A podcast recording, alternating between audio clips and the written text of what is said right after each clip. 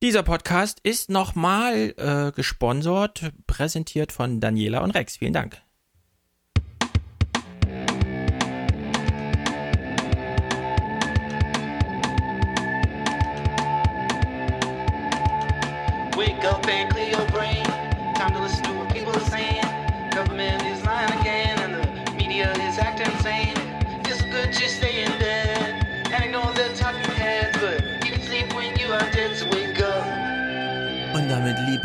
Guten Morgen, liebe Hörer und lieben guten Morgen, liebe Rena. Guten Morgen. Ich lese mal kurz unsere Präsentatoren, Unterstützer und äh, Produzentenliste vor. Es ist ja noch Monatswechsel. Christian, äh, Christina, sorry, Christina, vielen Dank. Pascal, Walter, Tobias, Stefan, Robert und Melanie, Kilian, Christian, Anna, Annemarie, vielen Dank. Saskia, Maren, Sophie und Peter, Marcel, Katharina, Steffen, Markus, Benedikt, Chris, Tim, Daniel, Andreas, Bastian, Franz, Frank, Daniel, Adam, Michael, Konrad, Markus, Raphael, Theodor, Jonas, Maximilian, Maria, Kai, schickt 5250. Fürs konstant gute Abliefern erhöhe ich gerne meinen monatlichen Beitrag auf 52,50 Euro. Weiter so, Aufwachen Ultra. So unterschreibt er. Henrik, Mario, Jan, Yannick, Jan, Fabian, Luisa, Dirk, Alexander, Stefan, Susanne und Thomas, Alexander, Patrick, Alexander, Friedrich, Slavek, Raphael, Arne, Christian, Manuela, Christian, Jens, Thorsten, Christoph, vielen Dank. Muhammad, Björn, Michael, Bernhard, André, Stefan, kritisch begeisterte Unterstützung schickt er uns. Sören, Gian, Yvonne, Peter, Peter, Tim René, Hannes, vielen Dank, Felix, José, Bechert, schreibt er. Und Bechert ist wahrscheinlich irgendein Imperativ. Keine Ahnung, kenne mich da nicht aus. Benjamin, Robert, Oldschool, Chunky, Ida, Dennis, Annette, Yvonne, äh, Ivo, Roman, Daniel, Yvonne, Florian, Grüße an meine Freundin Maike. Hallo Maike, viele Grüße von Florian und von uns.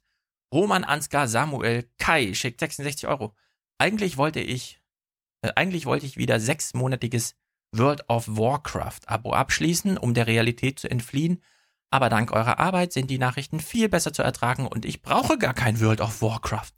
Deswegen hier das Geld, das das Abo gekostet hätte. Grandios. So, Rena ist da. Tilo weilt in der Türkei. Und Rena da ist, muss ich jetzt kurz was Soziologisches sagen. Wenn ich Robert Musil sagte die letzten Male, dann meinte ich eigentlich Robert Michels. Kann ja mal passieren. Partei ohne Eigenschaften. Mann ohne Eigenschaften. Kann man schnell verwechseln. Also Robert Michels hat diese tollen Texte schon bezogen auf die SPD damals geschrieben. Unter anderem zu das eherne Gesetz der äh, Oligarchie. Oligarchie mit der besonderen Pointe, wenn man eine Partei in einem demokratischen Rechtsstaat aufbauen will, muss man sie wie eine Armee organisieren. Sonst wird das nichts. Gut, bevor wir in die Nachrichtenwoche einsteigen, Rena möchte Anmerkungen zur letzten Nachrichtenwoche machen. Anmerken, ja, ich glaube, es, äh, was war das, welche Irgendwas mit Nummer Sivas? 2007? 2007? Mit, äh, mit zwei, 207, äh, 207, glaube ich, oder 208 war, glaube ich, eine Folge da, wo er diesen, Pari äh, diesen BBC-Journalisten äh, Ja, besprochen Pac- Paxman und oder seine- Braxman, das ist ein, eine große Legende auf der Insel. Ja, und Thilo, er meinte, er wäre großer Fan von ihm, Mhm. wenn ich es in Erinnerung hatte. Und du dann, glaube ich, das ein bisschen, die, diese, diese Perspektive, äh, ähm, Ja, weil er nur auf die Person ging. Ja, äh, hin- hinterfragt hast. Und das war, der Interviewstil äh, scheint, war für mich als Hörer äh, auch ebenso unerträglich. Nicht nur, weil ich, glaube ich, Soziologin bin wie du, sondern weil man eben beobachten konnte, dass äh, dieser, dass es eine reine Anschuldigungskommunikation ist. Ja. Also es ging ja rein, das Interview äh, war, glaube ich, in dieser, in dieser Logik des, des, des Anschuldigens äh, war das, glaube ich, ausgerichtet und das ist in dem Sinne eine Art von Zeugenverhör, Ja. kann man, glaube ich, sagen. Und was dabei herauskommt, ist eben, dass sich der Journalist als Richter auftut und den äh, Interviewten als Zeugen zulässt. Ja. Äh, Und ich meine, das ist natürlich eine Form von, von, von Interaktion, die man erstmal zulassen muss, vor allem unter der Prämisse, dass sie so nicht ausgeflaggt worden ist. Also Ja. muss sich mal vorstellen, man geht in ein Interview äh, und, und, äh, und äh, findet sich nach einer Situation wieder, dass man eigentlich in einem Zeugenverhör steckt. steckt. Ich meine, welcher Interviewte würde da sich nochmal drauf einlassen? Also Inter Interaktion kommt man natürlich nicht raus, weil man in diese Rolle hineingezwängt wird und sich ähm, verstrickt, wie man auch gesehen hat. Aber man muss eigentlich den Politikern großes Lob aussprechen, dass sie ihre Politikerrolle versucht haben zu wahren, währenddessen eigentlich der Journalist aus seiner Rolle gefallen ist und sich dementsprechend äh, demaskiert hat als, äh, also als Richter, der aber ohne Recht ähm, und ohne äh, Spielregeln äh, da eine Interaktion vorführt, ähm, die natürlich einfach auch verbal gesehen, fand ich, äh, ausartet. Ja. Ja, das Problem bei sowas ist vor allem, wenn man einen Politiker im Interview hat, dann fokussiert man sich so auf die Person, was auch richtig ist, weil Personen werden gewählt.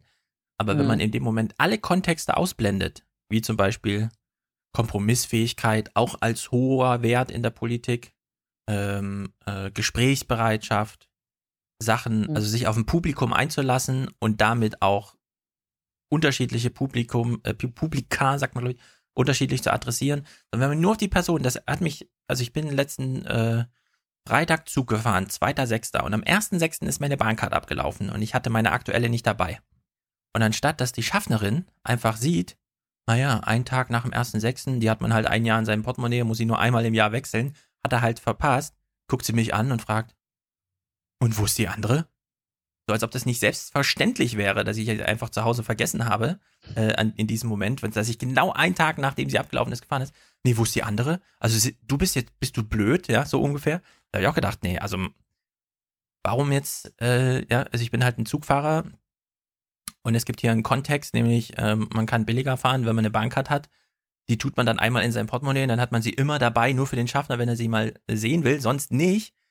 Ja, also Ja, das ist so eine Überbetonung von falschen Sachen, wie beim, wie, das ist wie wenn du zum Friseur gehst und, und äh, der sitzt dann da und, und macht irgendwas mit deinen Haaren. Also ich war schon Jahre nicht mehr beim Friseur, aber beim letzten Mal, als ich in Bielefeld noch beim Friseur war, als ich in Bielefeld noch beim Friseur war, saß ich dann da und dann fangen die einen an zu quatschen mit, wie man seine Haare pflegen soll, ja. Und lieber mal nicht so viel Saft trinken und so, wo ich mir auch denke, ja, so Haare sind mir zwar wichtig, aber jetzt nicht so wichtig, ja. Also eine totale Falschinterpretation von dem, was gerade vor einem ist, wird völlig überbewertet, alles andere wird ausgeblendet. Und so hat das dieser Paxman auch gemacht, ja.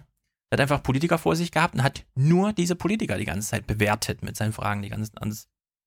Ja, ich meine, er hat sich selber in Rage geredet und, Ja. und, und, und, gehofft, dass dann vielleicht äh, der, der, dass der, der, Part gegenüber auch sein, sein aus, aus der Rolle fällt. Aber das ist ja erstmal, finde ich, äh, eine hochgradig ähm, äh, riskante Voraussetzung, mit der er da ins Interview geht. Also als ob der Politiker da seine Rolle verlieren würde und eben auch mit, mit, der, äh, mit der Erwartung, der Politiker würde jetzt doch mal ehrlich sein und zugeben, er hätte doch strategisch gehandelt und äh, würde gar kein imperatives äh, Mandat haben, sondern müsste doch die, die, den Wählerwillen eins zu eins umsetzen. Und das fand ich Frau May, äh, da kann man, ihre Politik kann man finden, wie man möchte. Ich will da gar keine normativen Aussagen zu treffen, nur ähm, für die Interaktions, äh, für die Interaktionsdynamik, die da ähm, ausgesetzt worden ist äh, von Ja. dem ähm, Interviewten, finde ich, war die Moderation ein- eine schlechte, weil er hat ja gar keine Moderation mehr gegeben, weil sich voll auf seine äh, eigene befangene Rolle äh, des Anschuldigenden, also des Richters, äh, positioniert hat.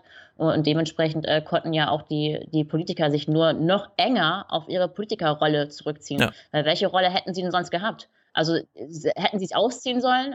Also hätten sie sich ausziehen Mhm. sollen, sie hätten ja gar nicht mehr aus ihrer eigenen Rolle ähm, raus können. Und vor allem, wer geht denn aus seiner eigenen Rolle raus vor einem öffentlichen Publikum äh, und, und gibt da äh, und lässt da Ja. die Hüllen fallen? Also das, die, diese Form, diese Erwartung finde ich äh, hoch- hochgradig unwahrscheinlich. Was man dann eher machen kann, ist das, was ja auch Tilo in, äh, mit Jung und Naiv vorhat, ist eher diese Form, ähm, dass man Leute in die Interaktion verstrickt, aber unter ähm, minimalen Regeln. Nämlich, wir treffen uns hier, ich duze dich, äh, wir haben, also wir, wir lassen äh, alle Autoritäten und äh, alle anderen Rollen lassen wir erstmal dav- davon, sondern haben sozusagen so, eine- so eine Minimalinteraktion und äh, Minimal ähm, äh, äh, Personenkenntnisse, die wir hier vornehmen und lassen alles im Interview äh, ähm, entstehen. Ja. Also in der Interaktion, ja. Also erstmal, wer bist du, ähm, wo kommst du her, wieso machst du das und so weiter. Also sehr, sehr voraussetzungslos wird da ja kommuniziert. Währenddessen dann die Interaktion von diesem anderen Interview fand ich ein äh, Extrembeispiel dafür, wie voraussetzungsvoll da eigentlich kommuniziert wird mit der Erwartung, dass der Politiker doch jetzt mal bitteschön äh, sagen, also zugeben sollte, was für ein, also was für ein verlogener Charakter er, er eigentlich Ja. ist. Und ich meine, wie kann man davon ausgehen, dass jemand äh, dann sagt von mir, ja, stimmt, eigentlich haben Sie ja recht, ich wollte es nur niemandem sagen, aber ich hoffe, es bleibt hier unter uns. Sie haben doch kein Millionenpublikum, oder? Also wie gesagt, nur mal eben unter uns. Ja. Also Na, so eine Interaktion wird, nicht, wird ja nicht stattfinden. Das ist, glaube ich, auch das, was, äh, was mir eingefallen ist zu dem, was du am Freitag in diesen Kölner Medien äh, Treff gesagt hattest, beziehungsweise was dann nachher im Anschluss von den Hörern kam, äh, nämlich, ja, wenn ich jetzt im Interview eingeladen werde von euch Journalisten, dann bekomme ich entweder Fragen und muss sie dann nachher ähm, autorisieren. Was ist denn für eine Art Journalismus da, wo man dann nachher die Interaktion auch wieder rückwirkend autorisieren muss? Ja. Und die Lösung war, oder, oder die Referenz war dann, dass dann, äh, die, oder die Antwort und die Stellungnahme der einen Journalistin war dann, äh, ja, aber sie wollen ja auch gerne immer die Fragen vorab haben. Ja. Also da merkt man, wie hochgradig künstlich die Interaktion eigentlich ist und äh, dass sich da keiner gerne verstricken möchte. Also der, der Wissenschaftler, der Experte möchte als Experte gefragt werden und möchte doch bitte schön seine Aussagen autorisiert finden und wundert sich dann, wenn dann aber der Journalist das auf seine eigenen Selektionskriterien hin nochmal filtert und daraus dann einen Text macht mit seinen eigenen äh, Strukturbedingtheiten und dann zurück autorisieren muss, was er zwar nicht gesagt hat, aber was dann die Worte des Journalisten sind. Also, Ja. Weil was, was anderes sollte denn stattfinden, wenn man eben nicht diese Interview-Situation hat im Sinne von, wir lassen mal das Eigenrecht der Interaktion wandeln und nur dann kann eigentlich auch ein Strukturwandel stattfinden, nämlich eben was Überraschendes passieren. Weil alles andere wäre ja so hochgradig vorprogrammiert, dass die Parameter dieser Interaktion schon von außen vorgegeben worden sind, sei es in Vorgesprächen, sei es in Anfragen und so weiter oder sei es eben durch Rollenkenntnisse, die man vorher schon hat, nämlich ich sieht dich und du bist der Politiker und deswegen äh, habe ich mich jetzt so dementsprechend zu verhalten. Ja. Ja, ich meine, die, das Interview an sich ist sowieso, also es gibt wahrscheinlich über nichts so falsche Vorstellungen in der Zuhörer, Zuleser, Zuschauerschaft, wie was ein Interview ist. Wenn man jetzt Print nimmt, wenn man nur eine halbe Stunde mit jemandem zusammensitzt und wirklich im intensiven Wortwechsel miteinander spricht, hat man, wenn man das transkribiert, 20 DIN A4 Seiten Text. So, wenn man jetzt, und das ist so das Mindestmaß, schon eine halbe Stunde zusammensitzt, um ein Interview zu führen, sei es mit einem Fachmenschen zu irgendwas oder mit einem Celebrity über seine Biografie und so weiter, das, was im geschriebenen Interview am Ende steht, ist das, was der Interviewer als Journalist schreibt über das Gespräch, von dem er eine Textgrundlage hat.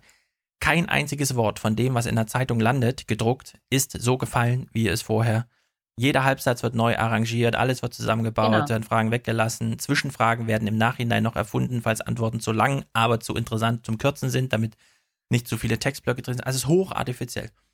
Genau, das ist alles nur nicht das, was, es, was wir, wir in der Wissenschaft eben als empirische Methode der Sozialforschung Genau. äh, deklarieren, nämlich ein Interview, da, wo wir transkribieren und sogar noch alle Ms und Äs Ja. äh, drin lassen ja müssten. auch wenn wir das, wenn wir Kein das Leser als konversationsanalytisch hätten, braucht man es nicht. Deswegen werde ich auch von meinen Studierenden immer gefragt, kann ich denn bitte ein Minimaltranskript machen, sprich äh, die Äs und Ms und äh, was es alles so an, an, an Pausen gibt, weglassen, Mhm. sondern mich nur auf die ähm, verbale, inhaltliche ähm, Kommunikation konzentrieren. Ich sage dann ja, weil natürlich auch dann der, der Aufwand für ein Transkript enorm in die Höhe steigt, äh, wenn man das voraussetzt, dass man eben da halbwegs hermeneutisch und konversationsanalytisch vorgeht. Mhm. Aber generell äh, wäre doch eigentlich ähm, eine, die, also jetzt nur aus Laiensicht meines Erachtens, ja, ich bin auch kein Journalist, aber ähm, wissenschaftlich gesehen kann ich mir vorstellen, dass doch die schönste Interviewtechnik wäre die, dass man denjenigen eigentlich, wie wir das damals äh, auch in dem Podcast hier über Hypernormalization besprochen hatten, äh, äh, kurz vor Weihnachten, dass man denjenigen in ein Selbstgespräch verstrickt. Ja, aber die. Ja, weil dann gibt es nämlich, dass sich derjenige selbst die Fragen und ist selbst also sozusagen entscheidungsautonom Ja, aber auch das, nee, nee, das, halt das, funktioniert. Preis, das, was er deswegen will ich es gerade aufdröseln. also das er funktioniert in Print nicht. Also es funktioniert einfach nicht. Wenn, Also im wenn, Print vielleicht, ja. wenn Mhm. der Typ ne- dir gegenüber sitzt und ein schönes Selbstgespräch führt, das hilft dir gar nicht weiter, weil dann hast du vielleicht, also dann musst du ein Essay schreiben lassen, ja. Wenn er, wenn er so einen Mhm. durchgehenden Gedanken hat, der irgendwie über zwei Spalten ohne Zwischenfrage auskommt und nur mit so einem inspirativen Mhm oder so, ja, ihn zum, zum nächsten Gedanken treibt, dann ist das für ein Interview absolut untauglich, Print. Inhaltlich das- meinst du jetzt oder, oder, oder, oder wie, wie meinst du, warum Ja, dann kann man es nicht? Interview nennen. Dann, dann muss man sagen, okay, dann schreibe ich das gar nicht als Interview. Also Interview heißt immer Frage, Antwort, Frage, Antwort, sondern dann macht man einen Text drauf mit sehr viel Zitaten. Das würde man dann machen. Obwohl, Also- darf, ich kurz, darf ich kurz sagen, man könnte dann ja so künstlich, wie jetzt die Aussagen nochmal nachredigiert werden, könnte man jetzt ja dazwischen, also zwischen dieses Selbstgespräch Fragen des, Ja, genau. äh, des Journalisten einfügen und könnte dann halt sagen, okay, das war zwar zwar mehr wegen ein Selbstgespräch, ich habe es da nur hm gesagt und ah, interessant, interessant oder, äh, Mhm. oder ähm, ja, äh, m, beachtlich. Äh, und könnte man dann eine, eine rückwirkend, also retrospektiv, könnte man dann eine Frage dazwischen schieben und, und die sozusagen auf das, was danach gesagt wird, äh, Ja, ähm, das ausrichten. äh, ne? kann man nicht nur machen, sondern das sollte man unbedingt machen, weil manchmal hat es ja Sinn zu sagen, wir Mhm. machen den Text als Frage-Antwort-Abwechslung und nicht als durchgeschriebenes Ding. Aber, und deswegen ist immer diese Kritik völlig falsch an dieser Form, ach, in Deutschland muss ja immer alles autorisiert werden. Nee, es muss nicht autorisiert werden, damit irgendwie hier geklärt wird, welche Lüge drinsteht und nicht, sondern findet sich der Interviewte in diesem hochartifiziellen, von dem Interviewer, dem Autor als Text geschriebenen Interview wieder oder nicht. Darum geht es bei der Frage, willst du das autorisieren oder nicht? Mhm. Ja, weil, weil es, also per Definition ist ein Print-Interview immer ein Text, den der Interviewer geschrieben hat, in dem sich dann hoffentlich der Interviewte wiederfindet. Also die Art und Weise, in welchem Maße gedruckte Interviews artifiziell sind, kann man sich nicht vorstellen, bis man selber mal ein Interview versuchte, als Neuling im Journalismus zu schreiben und dann der verantwortliche Redakteur für die Ausbildung, in der man dann üblicherweise steckt, sich dem Interview mal angenommen hat und das mal richtig geschrieben hat. Da ist nämlich keine Frage und keine Antwort wiederzuerkennen und nichts, was von, im Text landet, ist jemals so gesprochen worden. Deswegen das Fernsehinterview ist was völlig anderes und dann Mhm. hat, hat man eben zwei Möglichkeiten. Entweder man Oder das Radiointerview. Das Radiointerview wäre Oder auch nochmal als eigenrechte Interaktion. und am Radio kann man zulassen. auch noch mal ein bisschen besser schneiden, weil da sieht man die Sprünge im Bild nicht und so weiter. Also im Radio so. Radio lassen wir jetzt mal Okay. außen vor. Das Fernsehen. Im Fernsehinterview kann man es entweder machen wie äh, Jung und Naiv, also Tilo. Dann muss man sich sehr viel Zeit nehmen. Und dann kann man tatsächlich versuchen, alles aus der Interaktion heraus in das Gespräch einzuführen. Und dann muss man aber bei Null beginnen. Ja, dann geht's los mit Ja, Hallo, klar. wer bist du und so. Und dann bringt man als Interviewer am besten gar nichts groß rein, sondern stellt immer nur Anschlussfragen. Wenn man jetzt diesen Paxman hat, der May, May interviewt, und die allererste Frage lautet, wann haben Sie eigentlich festgestellt, dass Sie auf der falschen Seite der Geschichte stehen? Und dann muss sie erst zurückfragen, was meinen Sie jetzt, den Brexit? Ja, den Brexit. Sie waren vorher dafür, äh, dagegen, gegen den Brexit und jetzt vollziehen Sie. Ist das nicht die größte Lüge, die Sie uns hier auftischen überhaupt, wenn Sie jetzt irgendwie vom Brexit sprechen? Und dann muss sie sagen, und da könnte sie super ausbrechen aus diesem ganzen Gefängnis, in das sie daheim man- manövriert ist.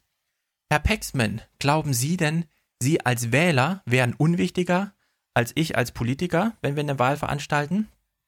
Ich beantworte hier nicht Ihre Fragen, sondern wenn Sie über den Brexit sprechen wollen, führen wir jetzt ein Gespräch. Und dann sind auch von mir Fragen an Sie stellvertretend für das Publikum zugelassen. So, und dann muss sich der Journalist nämlich auch mal bekennen. Sag das nochmal mit, mit, anderen Worten. Also was, was hätte ähm, die Ausgangsposition sein müssen, dass dann Frau May sagt, ähm, Na, May hat eine 30-Minuten-Interview mit ihm. mhm, Und schon am Anfang weiß sie, ich werde hier gerade Schachmatt gesetzt von ihm und ich weiß noch nicht mal zu welchem Thema. Da muss ich erst nachfragen. Meinen Sie jetzt den Brexit? Und dann sagt er, of course. Ja, also so richtig Mhm. Arrogant, überheblich im Sinne von, ich bin der Wähler, also stellvertretend für den Wähler. Ich stelle Ja. dir, du Politikerin, eine Frage und ich möchte gerne, dass du hier bekennst. Ja, mhm. wie ist das jetzt? Kann man wirklich von heute auf morgen, nur weil der Wähler entscheidet, ja, wir machen jetzt den Brexit, auch für sich sagen, ich fand zwar Brexit blöd, aber jetzt vollziehe ich ihn, ja, jetzt gehe ich in die Verhandlung mit Europa. Und da muss sie eben in dem Moment sagen, nicht nur, naja, das ist hier Wählerwille. Und wir als Politiker, wir sind ja nicht auf Selbstverwirklichung aus, sondern wir setzen hier einen Wählerwillen um. Und wenn der so aussieht, machen wir das halt unabhängig davon, was wir selbst mitbringen. Das haben die Briten ja eh schon drin mit ihrem ganzen Oxford-Debatten, Schulen, in Schule und Studium, sondern sie könnte dann auch in diesem Moment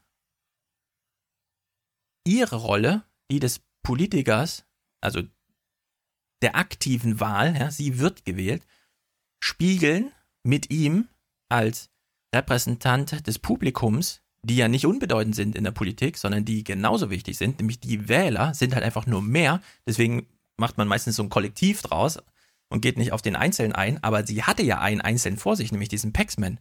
Und wenn er Mhm. sie fragt, ja, sind Sie nicht überrascht gewesen, ja, von dem Brexit, kann sie die Frage genauso zurückgeben zu ihm.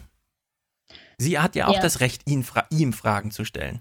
Und wenn er meint, sie muss jetzt mal erklären, warum sie so überrascht vom Brexit ist, dann kann sie genauso von ihm fordern, mal zu erklären, warum er das eigentlich so selbstverständlich findet, dass man jetzt einfach, also dass das die falsche. Seite der Geschichte war, ja, vorher zu sagen, Brexit ist blöd.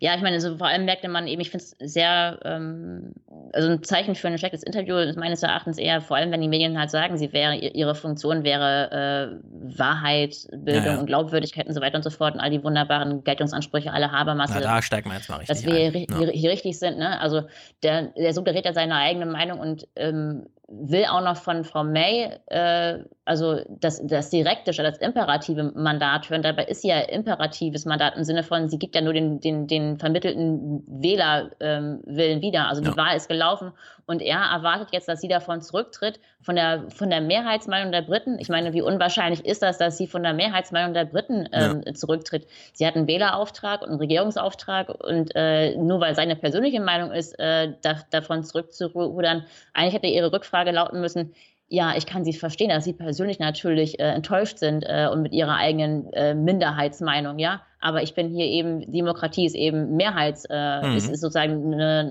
eine Form ähm, de- dem- des, des Konsens der Mehrheiten, der hier abgebildet wird und nicht Minderheitenmeinung. Ja.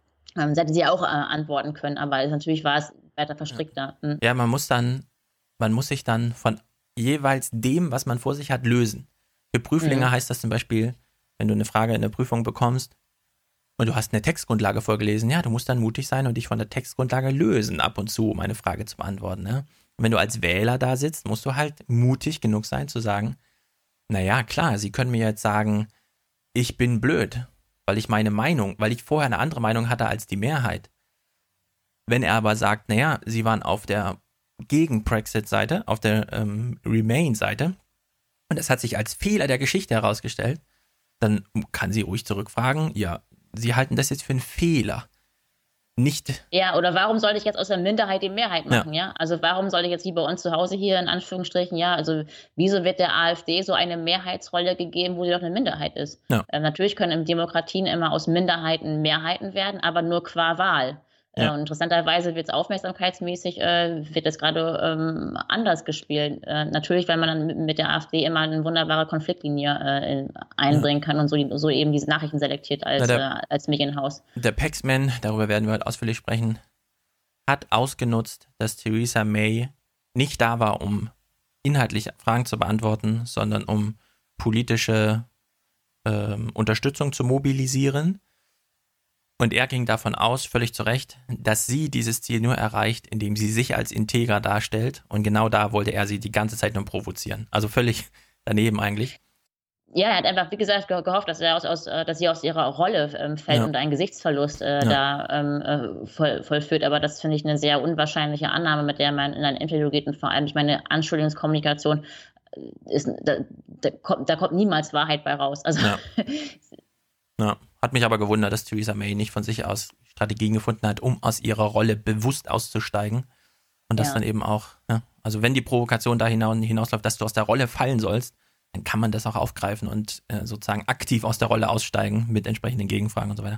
Ja. Hat sie allerdings alles verpasst. Jetzt kommt sie ja noch mehr in die Bredouille. Bezeichnend fand ich auch, ähm, hattet ihr zwar nicht angesprochen, aber ich glaube, Herr Christian Sievers hat am Ende gesagt, als es um die Terrorberichterstattung letzte Woche geht, die ihr aufgegriffen habt und nochmal auf der Metaebene analysiert hattet, ähm, Danke, dass Sie bei uns, danke, dass Sie bei uns waren, auch wenn wir leider keine besseren Nachrichten für Sie hatten. Ja. Und diese, ich finde diesen Satz so bezeichnend, ähm, weil er wiederum äh, ja die Rolle der Medien suggeriert, wie sie sich eigentlich selbst, äh, also diese Vernunft, also das ist einfach eine sehr alte Form, normative ähm, Selbstbeschreibung ist, die dabei herauskommt im Sinne von, also wir geben ihnen ja nur die Nachrichten, die, die in der Welt sind. Also wir vermitteln ja. nur die Wahrheiten, die sie außen so finden und die da draußen so rumliegen würden. Also als ob es so eine Einheitsrealität geben würde und eine Einheitsbeschreibung ähm, der Welt. Und wir noch in einer alten, ja, also ist sozusagen die Beschreibung der Welt, wie sie vor nicht mal vor 500 Jahren gewesen ist. Ja, vor allem hat er offenbart, was er eigentlich nicht offenbaren wollte, nämlich, dass die Nachrichten nur dafür da sind, um geruhsam ins Bett zu gehen. Das zum einen und zum anderen eben, dass, dass sie selber Nachrichtenproduzenten sind. Also die ja. Selektion dieser Nachrichten, was eben keine besseren Nachrichten waren. Also sie wollten eben keine besseren Nachrichten zeigen. Ja, ja aber danke, dass Sie bei uns waren, ja. auch wenn wir Ihnen leider keine besseren Nachrichten, also auch wenn wir leider keine besseren Nachrichten für Sie hatten. Also ja. wir für Sie hatten, also wie, was für eine Passivität man in mhm. diese Journalistenrolle, äh, in diesen Satz hineinlesen kann, finde ich äh, interessant, weil äh, das Gegenteil der Fall ist. Es ist eine aktive Rolle. Es werden Nachrichten eben produziert. Da gab es von Klaus Kleber auch noch einen Kracher jetzt die Tage, dass er meinte, wir wissen, dass wir, wenn wir über Terror berichten, den Opfern zu wenig und den Tätern zu viel Aufmerksamkeit äh, zubilligen. Aber was soll man machen? Ja, das, das war dann so sein, sein. Na gut, das, das blenden wir aus. Wir gucken aber auf die Nachrichtenwoche letzte Woche zurück. Äh, ja. Da wir heute Zeitstress haben, weil wir nur über Paris und das Klima reden wollen, binden wir alle Nachrichten zusammen und ich habe sie alle in einen Clip gepackt. Geht insgesamt 15 Minuten, falls ihr das überspringen wollt. Ähm, es war im Grunde nicht viel los, außer das übliche Tra, wer hat wem die Hand gegeben und ohne Scheiß. Experten sagen, das war ein professioneller Handschlag, ja. Also es gibt schon jetzt Experten, die die Handschläge und so weiter. Die, die, das letzte Drittel von diesem Nachrichtenrückblick des ZDFs letzte Woche befasst sich dann mit dem Thema, über das wir heute sprechen wollen. Ich fahre mal ab. Gute Viertelstunde, da ist im Grunde alles drin. Man hätte sich, falls man eine Oma Erna hat, kann man sie anrufen. Man muss es nicht mehr anderthalb, zweieinhalb Stunden lang gucken. 15 Minuten reichen. Jetzt geht es darum, dass Europa äh, zusammenhält, stärker wird. Denn wir müssen diese Ideen einer westlichen Welt, der Internationalität, der Offenheit, aber vor allen Dingen der Demokratie und der Idee einer liberalen Gesellschaft verteidigen. Ab dem Moment, wo Frankreichs Präsident vor dem Schloss auf dem roten Teppich wartete, wurden alle Gesten genau analysiert. Die letzten Tage hatten gezeigt, dass ein Händedruck unter Staatsoberhäuptern viel über eine Beziehung aussagt. Der hier ist professionell, sagten die Experten. Dieser hier war eine Machtdemonstration. Emmanuel Macron lässt sich nicht über den Tisch ziehen, sollte das zeigen. Es hat sich so ergeben, dass die Bundeskanzlerin heute den indischen Premier Modi empfängt zu einem Abendessen auf Schloss Meseberg. Biden ist bewusst, dass sich die Welt gerade ändert und dass das was bedeutet. Der Autobauer BMW kann zurzeit Autos nicht so bauen wie vorgesehen. Denn der Zulieferer Bosch hat Lieferprobleme. Es fehlen Lenkgetriebe für die BMW der 1er, 2er, 3er und 4er Reihe. Bosch wiederum wartet auf ein Bauteil von einem weiteren Zulieferer. Zu viel Medienkonsum kann bei Kindern zu Entwicklungsstörungen führen. Eine aktuelle Studie des Gesundheitsministeriums warnt vor dem Suchtpotenzial für Kinder und Jugendliche. Die Dauernutzung elektronischer Medien führe bei Kindern zu Konzentrations- und Sprachproblemen, sozialen Störungen und Fettleibigkeit. Besorgniserregend, bereits Babys leiden häufiger unter Fütter- und Einschlafstörungen, wenn die Eltern parallel zur Betreuung digitale Medien nutzen. Erwin Sellering, seit neun Jahren geschätzter und gerade wiedergewählter Ministerpräsident von Mecklenburg-Vorpommern, trat von allen Ämtern zurück, weil er seine ganze Kraft und alle Zeit braucht, um einer Krebserkrankung entgegenzutreten. Das ist Schicksal. Dann aber folgte Menschenwerk, eine doppelte Rochade, kalkulierte Entscheidungen im Umfragetief, vier Monate vor der Wahl. Hubertus Heil, erst 44 und doch schon eine Art SPD-Urgestein. Kein alter Mann, aber doch ein alter Bekannter. Und so klingt er auch. Wir werden kämpfen in diesem Sommer, darauf kann sich jeder verlassen. Und zwar die, die uns gut finden, die uns unterstützen wollen, aber auch die politische Konkurrenz, das ist eine klare Ansage. Dass er wieder gesund wird, das steht für alle im Vordergrund. Und selbstverständlich bin ich bereit, in dieser Situation Verantwortung für unser Land zu übernehmen. Die SPD versucht, die Situation zu nutzen für einen Neustart in ihren Wahlkampf. Ich kämpfe für eine starke Sozialdemokratie. Wer mit uns dann koalieren will, weil es wird keine absolute Mehrheit geben nach Lage der Dinge, der muss sich programmatisch auf uns zubewegen. Der Bundestagsfraktion der SPD ist dann heute noch offiziell der Kragen geplatzt gegenüber dem türkischen Präsidenten Erdogan. Das Weiße Haus in Washington hat auf die Äußerungen von Kanzlerin Merkel reagiert, wonach die Europäer ihr Schicksal nun in die eigene Hand nehmen müssten. Regierungssprecher Spicer bezeichnete die Äußerungen als so wörtlich großartig. Das entspreche genau dem, was Präsident Trump gefordert habe. Dieser betrachte Deutschland sowie Europa als Verbündete. Pflege, das heißt Vertrauen. Pflege, das heißt neuerdings auch Betrug. Zwei Jahre Ermittlungen und eine Zusammenfassung, die es in sich hat. Betrügerische Pflegedienste sind bundesweit in großem Stil organisiert. Eine Pflegemafia. Es handelt sich ausschließlich um russischsprachige Pflegedienste mit eben solchen Kunden. Einfach einen neuen Pflegedienst zu gründen, ist immer einfacher als eine Pommesbude zu initiieren. Wir brauchen ein Whistleblower-System. Wir brauchen Insider-Informationen. Ein furchtbarer Anschlag hat heute Morgen Kabul erschüttert, mehr als 90 Menschenleben ausgelöscht und den Afghanen und aller Welt vor Augen geführt, wie verwundbar dieses Land immer noch ist. Ich habe heute viele unschuldige Menschen sterben sehen. Wenn die Regierung nichts für unsere Sicherheit tut, müssen wir das selbst in die Hand nehmen. Wir alle gemeinsam werden den Kampf gegen die Terroristen führen und wir werden ihn gewinnen. Was ist eigentlich so furchtbar schiefgegangen? Denn es sind ja jetzt 16 Jahre westliches Engagement in Afghanistan. Es sind ungezählte Milliarden dorthin geflossen. Und ich will von den vielen Menschenleben gar nicht sprechen, die dieser Krieg ge äh, gekostet hat. Und am Ende ist das nun das Ergebnis? Herr Kleber, das äh, wäre fast äh, jetzt das Thema für ein äh, längeres Seminar, aber um das mal so ganz kurz auf den Punkt zu bringen. Ähm, Afghanistan ist noch nie ein Land gewesen, das äh, aus Kabul heraus äh, regiert werden konnte. Die Zentralregierung wurde immer abgelehnt. Wir haben aber als Staatengemeinschaft massiv darauf gesetzt, die Zentralregierung äh, zu stärken und zu fördern. Was wäre jetzt ein Rezept nach äh, diesem schrecklichen Tag heute? Wie müsste die Politik anders gehen, unser Engagement oder das westliche Engagement in Afghanistan sich ändern? Hätte ich die Lösung, würde ich wahrscheinlich für den Friedensnobelpreis vorgeschlagen werden. Ich habe die Lösung nicht. Ich glaube, im Moment hat sie auch gar keiner mehr. Es ist wahrscheinlich zu spät, jetzt zu überlegen, ob wir mehr die Provinzen unterstützen, ähm, die lokalen Fürsten. Ich weiß es nicht. Also die Situation, muss man einfach so sagen, ist, dass derzeit keiner weiß, in welche Richtung sich das Land entwickeln wird. Äh, ich glaube aber, als gesichert kann gelten, wenn wir uns dort völlig zurückziehen und wenn wir auch die afghanische Regierung jetzt nicht mehr mit Geld unterstützen, würde Afghanistan innerhalb kürzester Zeit in einem schrecklichen Bürgerkrieg wieder versinken. Der Streit darüber, ob es menschenwürdig und deutschlandswürdig sein kann, Menschen in ein Land in einer solchen Lage abzuschieben, ist, wie gesagt, heute neu entflammt. Aber mit den alten Argumenten. Der Bundesinnenminister legte Wert auf die Feststellung, dass ein für heute geplanter Abschiebeflug nach Kabul nur verschoben, nicht aufgehoben wurde. Die Lage habe sich aus Sicht der Bundesregierung nicht geändert. Letzte Nacht, nach Mitternacht, schickte Trump eine obskure Twitter-Nachricht, die plötzlich abbrach, trotz der dauernd negativen Presse, Kaffefe steht da, und dann nichts mehr. Schluss. Im Weißen Haus findet ein Machtkampf statt. Im Mittelpunkt steht Trump, der Präsident. Trump im Dilemma, seine Anhänger zählen auf ihn.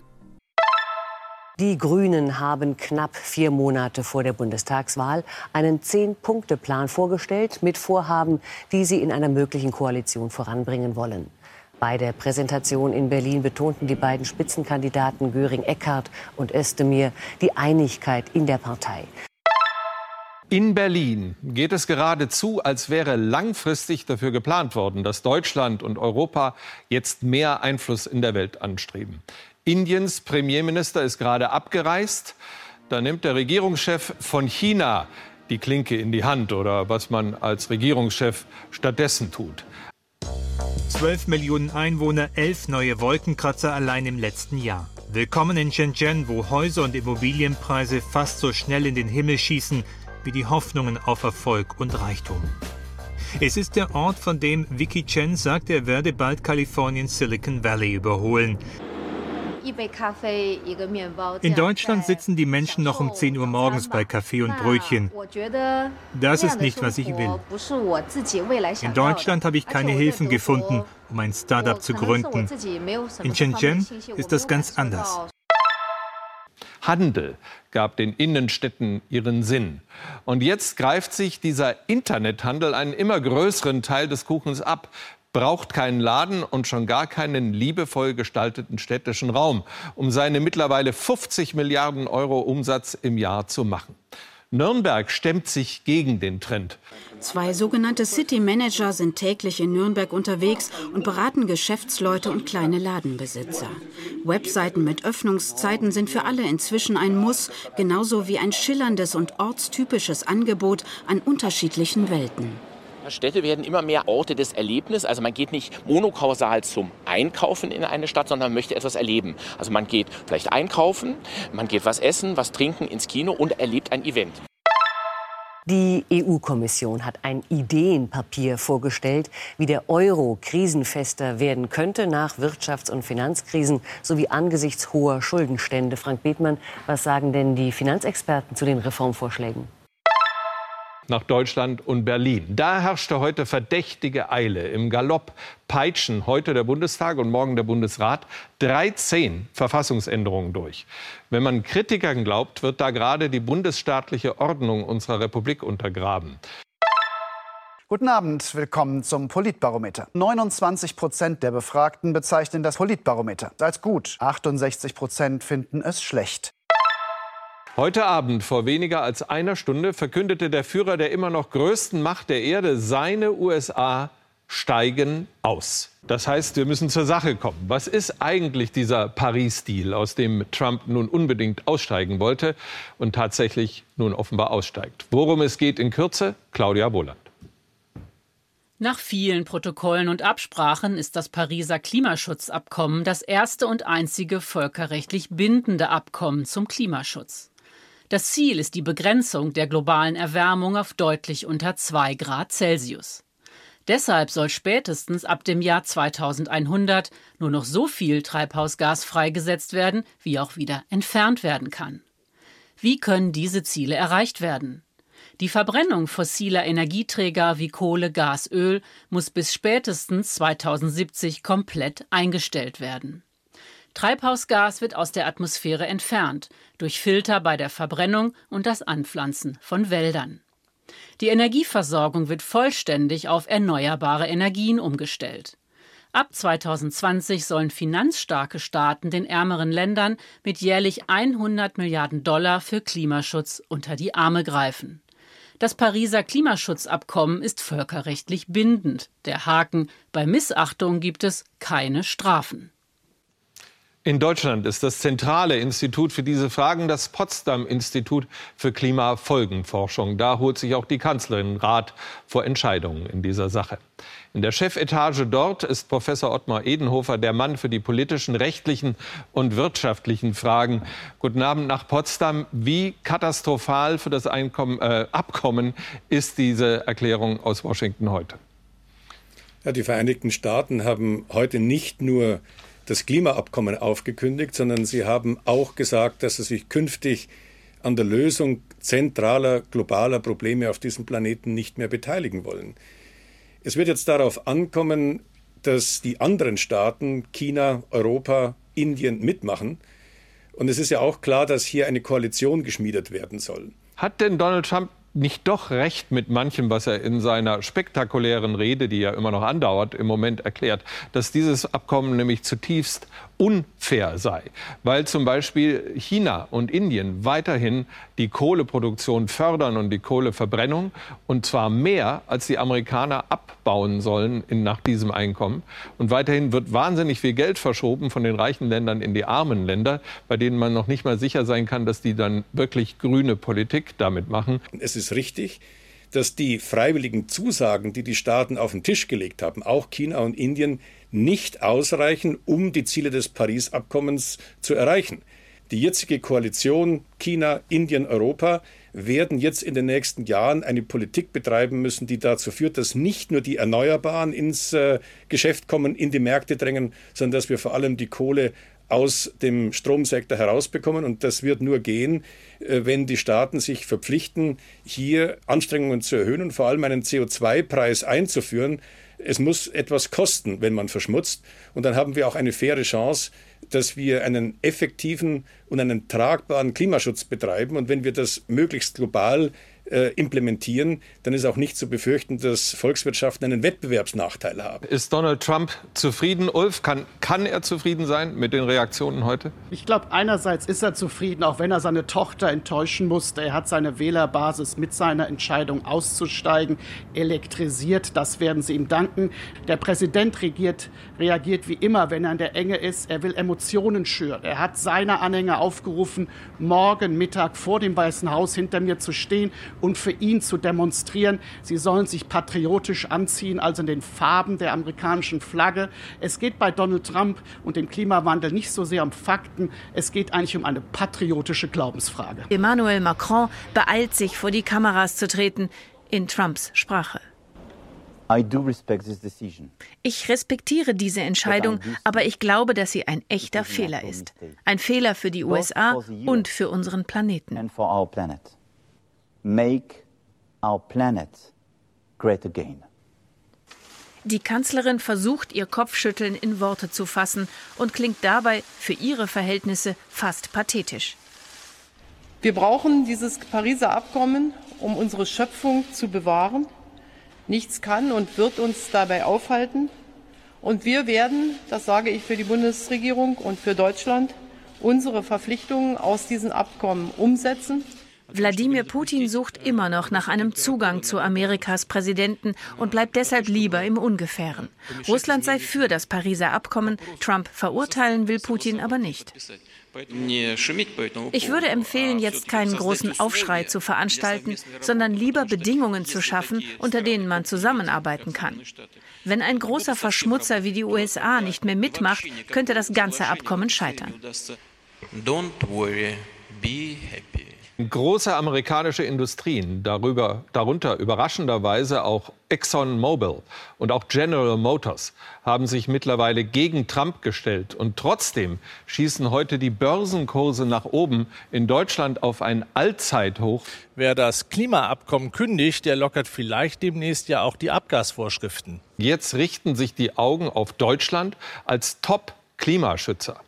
Da sollte man aber genauer hinschauen. Deutschland hat da keine reine Weste. In den Flecken Kohlestaub, den man eher bei Donald Trump verortet. Die Entscheidung der Vereinigten Staaten von Amerika, aus dem Pariser Abkommen auszutreten, ist äußerst bedauerlich und damit drücke ich mich noch sehr zurückhaltend aus. Sich empören ist leicht heute. Die Frage ist nur, wie glaubwürdig solche Empörung denn ist.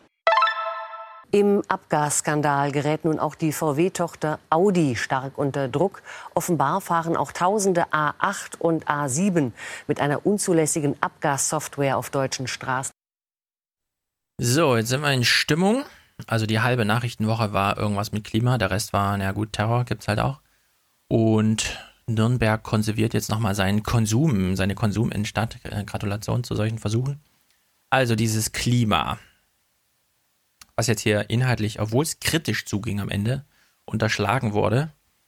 Amerika war ja nie im, im Pariser Abkommen, sondern alle Sachen, die wir irgendwie gut finden, wie zum Beispiel Arbeitnehmerrechte oder so, liegen halt im Senat zur Unterschrift bereit. Und solange äh, da nichts passiert, passiert halt nichts. Und sowas liegt da auch gerne mal 60 Jahre, ja. Also das äh, ähm, haben wir bei Trump kritisiert, der schreibt ja nur Executive Orders. Ja, dass Amerika im Pariser Klimaabkommen äh, ist, das war eine Executive Order von Obama. So weit, so gut. Jetzt wird ja dieses Klimaabkommen immer sehr viel auf äh, CO2 äh, runtergebrochen. Rena, hast du eine ungefähre Vorstellung, wie viel CO2 oder CO2-Einsparungen es hier geht? Also welche, welche Einheiten man da braucht, um das zu beziffern? Tonnen wahrscheinlich, oder? Tonnen ist schon mal gut. Also, in der Wikipedia steht, das Pariser Klimaabkommen, da geht es um 1000 Gigatonnen. Und wenn man jetzt, äh, das, also 1000 Gigatonnen wären sowieso sozusagen erwartet, äh, 1000 Gigatonnen CO2 und der Paris-Vertrag, wenn sich alle dran halten, hieße nur noch 800 Gigatonnen bis Jahrhundertende, glaube ich. Man weiß nicht mal, also das sind solche absurd großen Zahlen. Also durch das Klima, also mal kurz festhalten, durch das Klimaabkommen von Paris sollen eigentlich nur 200 Gigatonnen genau. eingespart werden. Ja. Also wir werden nachher drüber sprechen. In Deutschland haben wir das nicht so richtig im Gefühl, weil wir denken, na gut, wir haben halt jetzt, wir sind auf diesem Level, dann müssen wir es halt ein bisschen senken. Äh, es gibt 100, also 195 Länder sind ja in diesem Vertrag. Allein 100 davon gehören zu den sogenannten Emerging Markets, also Entwicklungsländer in höherer äh, Entwicklungsetappe. Und die erwarten eine Vervier- oder Verfünffachung ihrer Emissionen. Ja? Also dagegen wird gerade angekämpft. Und äh, falls nichts geschieht, wird prognostiziert, dass es 1000 Gigatonnen sind. Und falls sich alle an ihre Paris-Dinger halten, dann wären es halt nur 800 Gigatonnen. Naja, jetzt ist aber die Frage, was ist eigentlich so eine Gigatonne? Was ist eigentlich eine Tonne? Na, eine Tonne sind halt äh, 1000 Kilo. Was ist eigentlich ein Kilo? Mir hat die Nachrichtenwoche überhaupt nicht schlaflose Nächte bereitet, aber im Podcast, methodisch inkorrekt, konnte die Szene überhaupt nur einmal hören. Gebe sie jetzt sozusagen ein bisschen blind wieder. Ich muss mir das dann nochmal anhören. Ich habe das alles nicht gewusst, was wir jetzt mal kurz besprechen. Deswegen frage ich Irena stellvertretend für alle Hörer, ob sie das weiß. Was ist eigentlich eine Sekunde? Was ist eine Sekunde? Jeder darf mal überlegen, was ist eigentlich so eine Sekunde? Na gut, man zählt von 22 bis 23. Aber man braucht ja, man muss es ja eigentlich sehr genau wissen, weil man will ja da Satelliten äh, strahlen, die uns Turn by Turn Directions geben, dran ermessen. Stadtplaner brauchen sowas. Wenn man einen Tunnel baut, der länger als ein Kilometer ist, wäre es auch gut, wenn man weiß, was eine Sekunde ist, damit man irgendwie hinkommt mit seinem ganzen Zeug. Also was ist eine Sekunde? Hättest du eine grobe Vorstellung, was eine Sekunde ist? Jetzt als Definition oder Genau. als Einheit oder Ganz als, egal. ähm, Als Definition, als Einheit, als. oh Gott, da kann ich jetzt nur so eine, so eine Bullshit-Antwort geben, wie äh, ist der Zeitpunkt zwischen T0 und T1. Also Ja, schon mal sehr gut. Auf Papier ist das schon sehr gut. Jetzt die praktische Antwort. Also, praktische eine Antwort. Sekunde. Und dadurch, dass man das jetzt, so wie ich es jetzt aus der Wikipedia vorlese, machen kann, gilt sie jetzt quasi als Naturgesetz. Also, seit 1967 ist eine Sekunde das 9 Milliarden 192 Millionen 300, äh, 631.770-fache der Periodendauer der dem Übergang zwischen den beiden Hyperfeinstrukturniveaus des Grundzustands von Atomen des Nukleots, Nu Nuklids 133 CS entsprechenden Strahlung. Also sagen wir mal so, ein Kind schaukelt und wenn es dreimal hin und her geschaukelt hat, ist es eine Sekunde um, nur eben auf atomarer Ebene, weshalb man damit sehr gut umgehen kann. Und egal, wo man dieses Nuklid, äh, Nuklid vor sich hat, wenn man äh, den ordentlichen Messapparat dabei hat, ist, das, ist die Sekunde quasi immer gleich lang. Also man hat eine Definition gefunden, die sozusagen entkoppelt ist von allen, worauf man sich erst einigen muss im Konsens oder wie auch immer. Also, Also, bildlich gesprochen, wenn ich kurz einhaken darf, ist es äh, eigentlich der Zerfall eines Atoms und deswegen Atomuhr, die eben diesen Zerfall mit bestimmten Messgeräten messen können. ja, ich weiß nicht mal, ob es Zerfall ist oder ob da einfach nur irgendwas schwingt auf dieser atomaren Ebene. Also, ja, das wäre jetzt die Frage. aber Ich meine, selbst Schwingung kann ja auch Zerfall sein. Also, ich Ja. bin kein Atomphysiker, äh, wäre mal interessant, das zu wissen, ähm, warum Atomuhren äh, Mhm. jetzt die Zeit messen. Ähm, aber ich kann mir auch nur vorstellen, dass es natürlich irgendwas Stoffliches sein muss, was da passiert. Ja, genau, es ist also es ist was Stoffliches. Es geht um dieses Atom, das bewegt sich irgendwie oder im Verhältnis zu irgendwas. Es ist jedenfalls eine sehr konstante Bewegung. Und 9,192631770, also im Hm. man hat die Sekunde nochmal zerlegt in fast 10 Milliarden kleine Einheitchen, von der man eine auf einen stofflichen Ursprung zurückbinden kann. Und dann zählt man hoch und wenn es äh, so aufeinander passiert ist, ist die Sekunde um und seitdem gilt das seit 40, 50 Jahren. Was ist ein Meter? Kann ich einen Hörer fragen? Liebe Hörer, wer weiß, was ein Meter ist?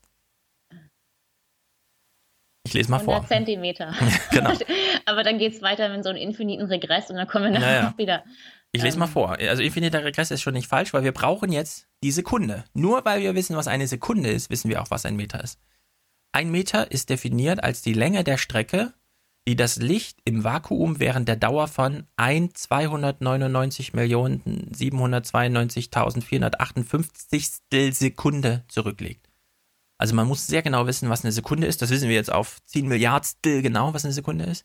Und dann weiß man, äh, was ein Meter ist, nämlich was so weit wie das Licht eben in einer 300, Mil, äh, 300 Millionstel Sekunde fliegt. Aber es ist interessant, dass äh, Streckenmaße so abhängig sind von Zeitmaßen. Hm, Finde ich auch. Also wir sind hier schon ganz nah an so Ideen von, äh, warte mal, die ganze Welt beruht auf, dass ein Teilchen so komisch schwingt und alles andere ist daran ermessen. Ja? Jetzt mhm. ist die Frage, und jetzt kommt der Punkt, an dem, seitdem ich schlaflose Nächte habe, seitdem ich das weiß, was ist ein Kilogramm? Kleiner Tipp. Willst du raten? Äh, ich glaube, es ist wahrscheinlich jetzt eine, auch eine Referenz aus, aus diesen bisher genannten beiden Referenzen, also eine Art von äh, Licht, also von Streckenreferenz, die jetzt aber sozusagen durch, also äh, dreidimensional gemessen wird und mhm. äh, oder sich dreidimensional ausbreitet äh, und in, in, Kombination mit einer, ich weiß nicht wie vielfachen Sekundeneinheit, äh, okay, ich lese mal vor. das kombiniert wird. Und ich sage nochmal, ich lese das jetzt vor. Wenn es so wäre, wie Rena vermutet, hätte ich wahrscheinlich super geschlafen. Jetzt kommt der, die Ursache für schlaflose Nächte. Also, ich lese vor, die Wikipedia. Das Kilogramm ist die Basiseinheit der Masse. Seine Masse ist festgelegt durch das äh, durch die des internationalen Kilogramm-Prototyps, Klammer auch, man sagt äh, auch Urkilogramm dazu. Das ist ein Zylinder aus Platin-Iridium, der vom Internationalen Büro für Maß und Gewicht verwahrt wird. Also, die Sekunde und der Meter gehen zurück auf, wir haben jetzt eine Technologie, mit der wir die 10 Millionstel davon Einheit und ein 300 Millionstel von Lichtgeschwindigkeit und so weiter messen können. Ein Kilogramm ja, ist einfach nur eine Referenzgröße von so einem Stein, der in irgendeinem so Schrank liegt.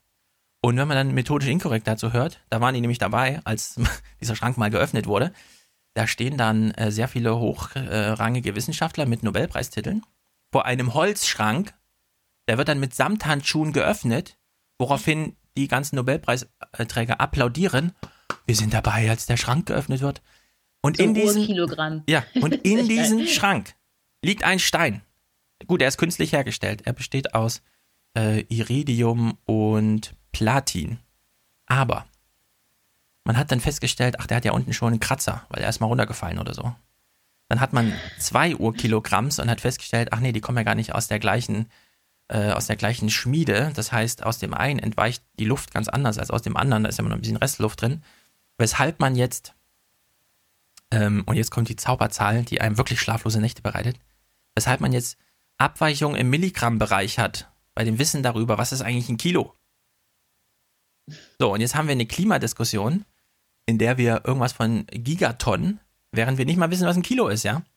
Und wenn man, also man kann es auf die Spitze treiben, wenn man jetzt fragt, wie misst man eigentlich so ein CO, wie so eine, so eine Tonne CO2? Also wenn man jetzt durchs Ruhrgebiet fährt und da sieht man einen Schornstein, ähm, woher weiß man eigentlich, wie viel CO2 da rauskommt, so in Masse gemessen, von der wir nicht mal wissen, was ist eigentlich äh, ein Kilogramm und so, ja? Mhm. Also wir sind. Es ja auch bezeichnend, dass es, äh, dass es, dass das Massenmaß, ähm, dass es dafür ein, anscheinend eine natürliche Referenz gibt. Ja also natürlich, also eine natürliche eben in, in Form von einer stofflich natürlichen ja. äh, Referenz gibt, währenddessen die anderen Maße doch ähm, ja interessanterweise, das ist, ist, man kann anscheinend die eine Sekunde nicht konservieren. Also diese Referenzsekunde. Es gibt mhm. anscheinend keine natürliche Sekunde, ja. ähm, beziehungsweise sie ist nur eine Kombination aus verschiedenen Einheiten, äh, die äh, zurückgebunden werden auf den Zerfall oder auf was auch immer Entropie äh, eines, ja. eines äh, Atoms. Ähm, genau, also wir haben. also ich finde es eigentlich ist witzig, dass da zwei Welten aufeinanderbrechen. Einer hat diese technische, physikalische und andere sozusagen diese Urreferenz aller Mittelalter. Hups, guck mal, ich habe noch mal das Tuch des Jesus, des, des Jesus gefunden. Hier ja, genau. ist es konserviert und alle sagen, nee, ich hab's, ich hab's, ja. ich hab's. Und deswegen haben wir hier 20 Millionen Pilgerstädte oder ich weiß nicht, oder 20, äh, Entschuldigung, äh, Städte, da wo alle meinen, ja, ja, wir haben es zuerst gefunden, das ist das wahre ja. Tuch, das ist der wahre Stein, das ist das wahre Kilogramm. Ganz genau. Und das habe ich nämlich auch gedacht wir haben für Sekunde und Meter haben wir so ein, eine, also eine, eine sehr genau definierte Methode. Jeder, der sie anwenden kann, aufgrund von Ausbildung und ähm, Zugang zu Technologie, weiß, kann das nachmessen für sich zu Hause, ja. Ein Kilogramm, da liegt halt so ein Stein im Schrank und der wird ab und zu mal rausgenommen und der ist aber schon sehr alt und der hat sich auch verändert mit der Zeit und alles, was genauso schwer ist, ist halt ein Kilo, ja. und da steht man dann wirklich davor, ja. Also man ist nicht weit weg von irgendwelchen sakralen äh, Beobachtungen und die klatschen dann, wenn sie das Urkilo sehen, ja, weil sie denken, oh geil, hier, das ist das Kilo. Also es ist. Ähm, Darf ich mal anfassen? ja, genau, so ungefähr, ja. Also so vertrackt geht es los, wenn man über das Klima sprechen will, weil Klima, muss man auch mal über, überlegen, wird Klima jetzt eigentlich in CO2 gemessen oder nicht, ja? Äh, wird irgendwie gemacht, das ist in Paris da groß verabschiedet worden, das ist jetzt die CO2-Masse, Kyoto ja auch schon. Und na gut, ein Kilo, äh, also jeder, der anfängt, irgendwas von wahr und fake zu berichten und überhaupt Journalismus dazu zu machen, sollte das im Hinterkopf behalten, dass wir nicht mal wissen, was ein Kilo überhaupt ist, während wir anfangen, Gigatonnen von CO2 zu messen. Nun gut, jetzt haben wir ja das Problem, dass wir hier sehr oft aus dem Journalismus erfahren, was in Sachen Klima los ist. Weil niemand von uns, außer Klaus Kleber, redet mit irgendwelchen Professoren, die in irgendwelchen Instituten sitzen und äh, dort irgendwelche Messungen machen, sondern wir erfahren es aus dem Journalismus. Und wir müssen jetzt nochmal auf den Journalismus zurückblicken, um wirklich zu verstehen, um was es hier geht. Deswegen lese ich jetzt einen Kommentar von Antonio, der führt uns, das kann man heute machen soziologisch, thematisch ein bisschen weg, aber er bleibt ganz eng bei diesem Problem, mit dem wir uns heute befassen. Ich lese mal den Kommentar von Antonio vor zu Folge 208, also nicht lange her. Bla bla bla. Und dann, irgendwann meinte Elmar Thewissen etwas von malignem Narzissten, Klammer auf, Trump, Klammer zu, also der, der jetzt das Klima zerstört. Und ihr habt euch darüber gewundert, falls es nicht schon aufgeklärt wurde. Der Begriff kommt aus der Medizin. Zum Beispiel gibt es da das, Zitat, maligne Melanom, Zitat Ende, bösartiger Hauptkrebs, also Malignität für die Bösartigkeit und Melanom von Melanine, dem Haupt, Hautfarbstoff, der für die sommerliche Bräune sorgt. Also das ist sozusagen eine wissenschaftliche, fast alltägliche Beschreibung von etwas, das nochmal angebunden wird als Kommentar an einen Kommentar, den wir journalistisch dargeboten haben von einem Superjournalisten, Elmar Thewissen, der uns was von malignem Narzissmus erzählt hat. Da wir es alle nicht nochmal im Ohr haben, spielen wir es nochmal. Zwischendurch hatten wir eine Mail bekommen äh, vom ZDF, ja, also von YouTube über das ZDF. Dieser Clip ist jetzt gesperrt auf YouTube, man kann ihn nicht mehr angucken und so weiter. Keine Ahnung, was Content ID da gemacht hat. Vielleicht war Elmar Thewissen sein Kommentar einfach peinlich. Wir hören noch mal kurz rein, wie Elmar Thewissen erstens die Diagnose aufstellt und sie zweitens, noch wichtiger, begründet. Nach der Psychologie ist der maligne Narzisst nur auf den eigenen Vorteil bedacht. Er ist rücksichtslos, sprunghaft, sucht zwanghaft nach Macht und Reichtum. Er folgt nur dem Recht des Stärkeren. Er ist ungeduldig und aggressiv, demütigt und entwürdigt andere Menschen, nennt sie böse und hinterhältig, wenn er um seine Macht fürchtet. Ich bin kein Psychologe, sondern urteile als Politikwissenschaftler und Journalist. Dieser US-Präsident ist gefährlich. So, also Elmar Thewissen steht da und sagt, Zitat, nach der Psychologie ist der maligne Narzisst. Und dann kommt er mit seinem komischen Adjektivkatalog bis hin zu seinem Urteil als Politikwissenschaftler. Diese Person ist gefährlich.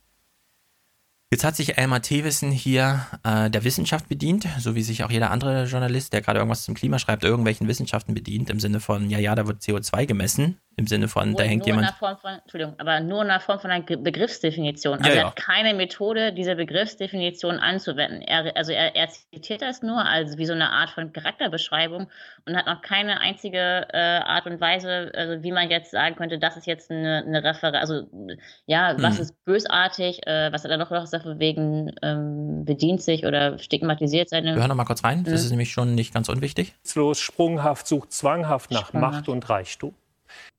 Ja, also er sprunghaft. Wie stelle ich mir das vor? Er hüpft von rechts nach links? Hm. Na, wir hören mal noch weiter, wir hören mal noch die, die zweite Hälfte, ich glaube, er hat noch ein paar mehr. Er folgt nur dem Recht des Stärkeren. Er ist Aha, Recht des Stärkeren. ungeduldig und aggressiv, Ungeduldig und aggressiv. demütigt und entwürdigt andere Menschen, Demütigt und entwürdigt andere Menschen. nennt sie böse und hinterhältig, wenn er um Er seine, nennt sie böse und hinterhältig, seine Macht fürchtet. wenn er um seine Macht fürchtet. Okay, das, ist, das klingt jetzt so wie eine, wie Rena Recht sagt, das klingt ja wie ein Zitat. Gehen wir da mal kurz drauf ein, ja?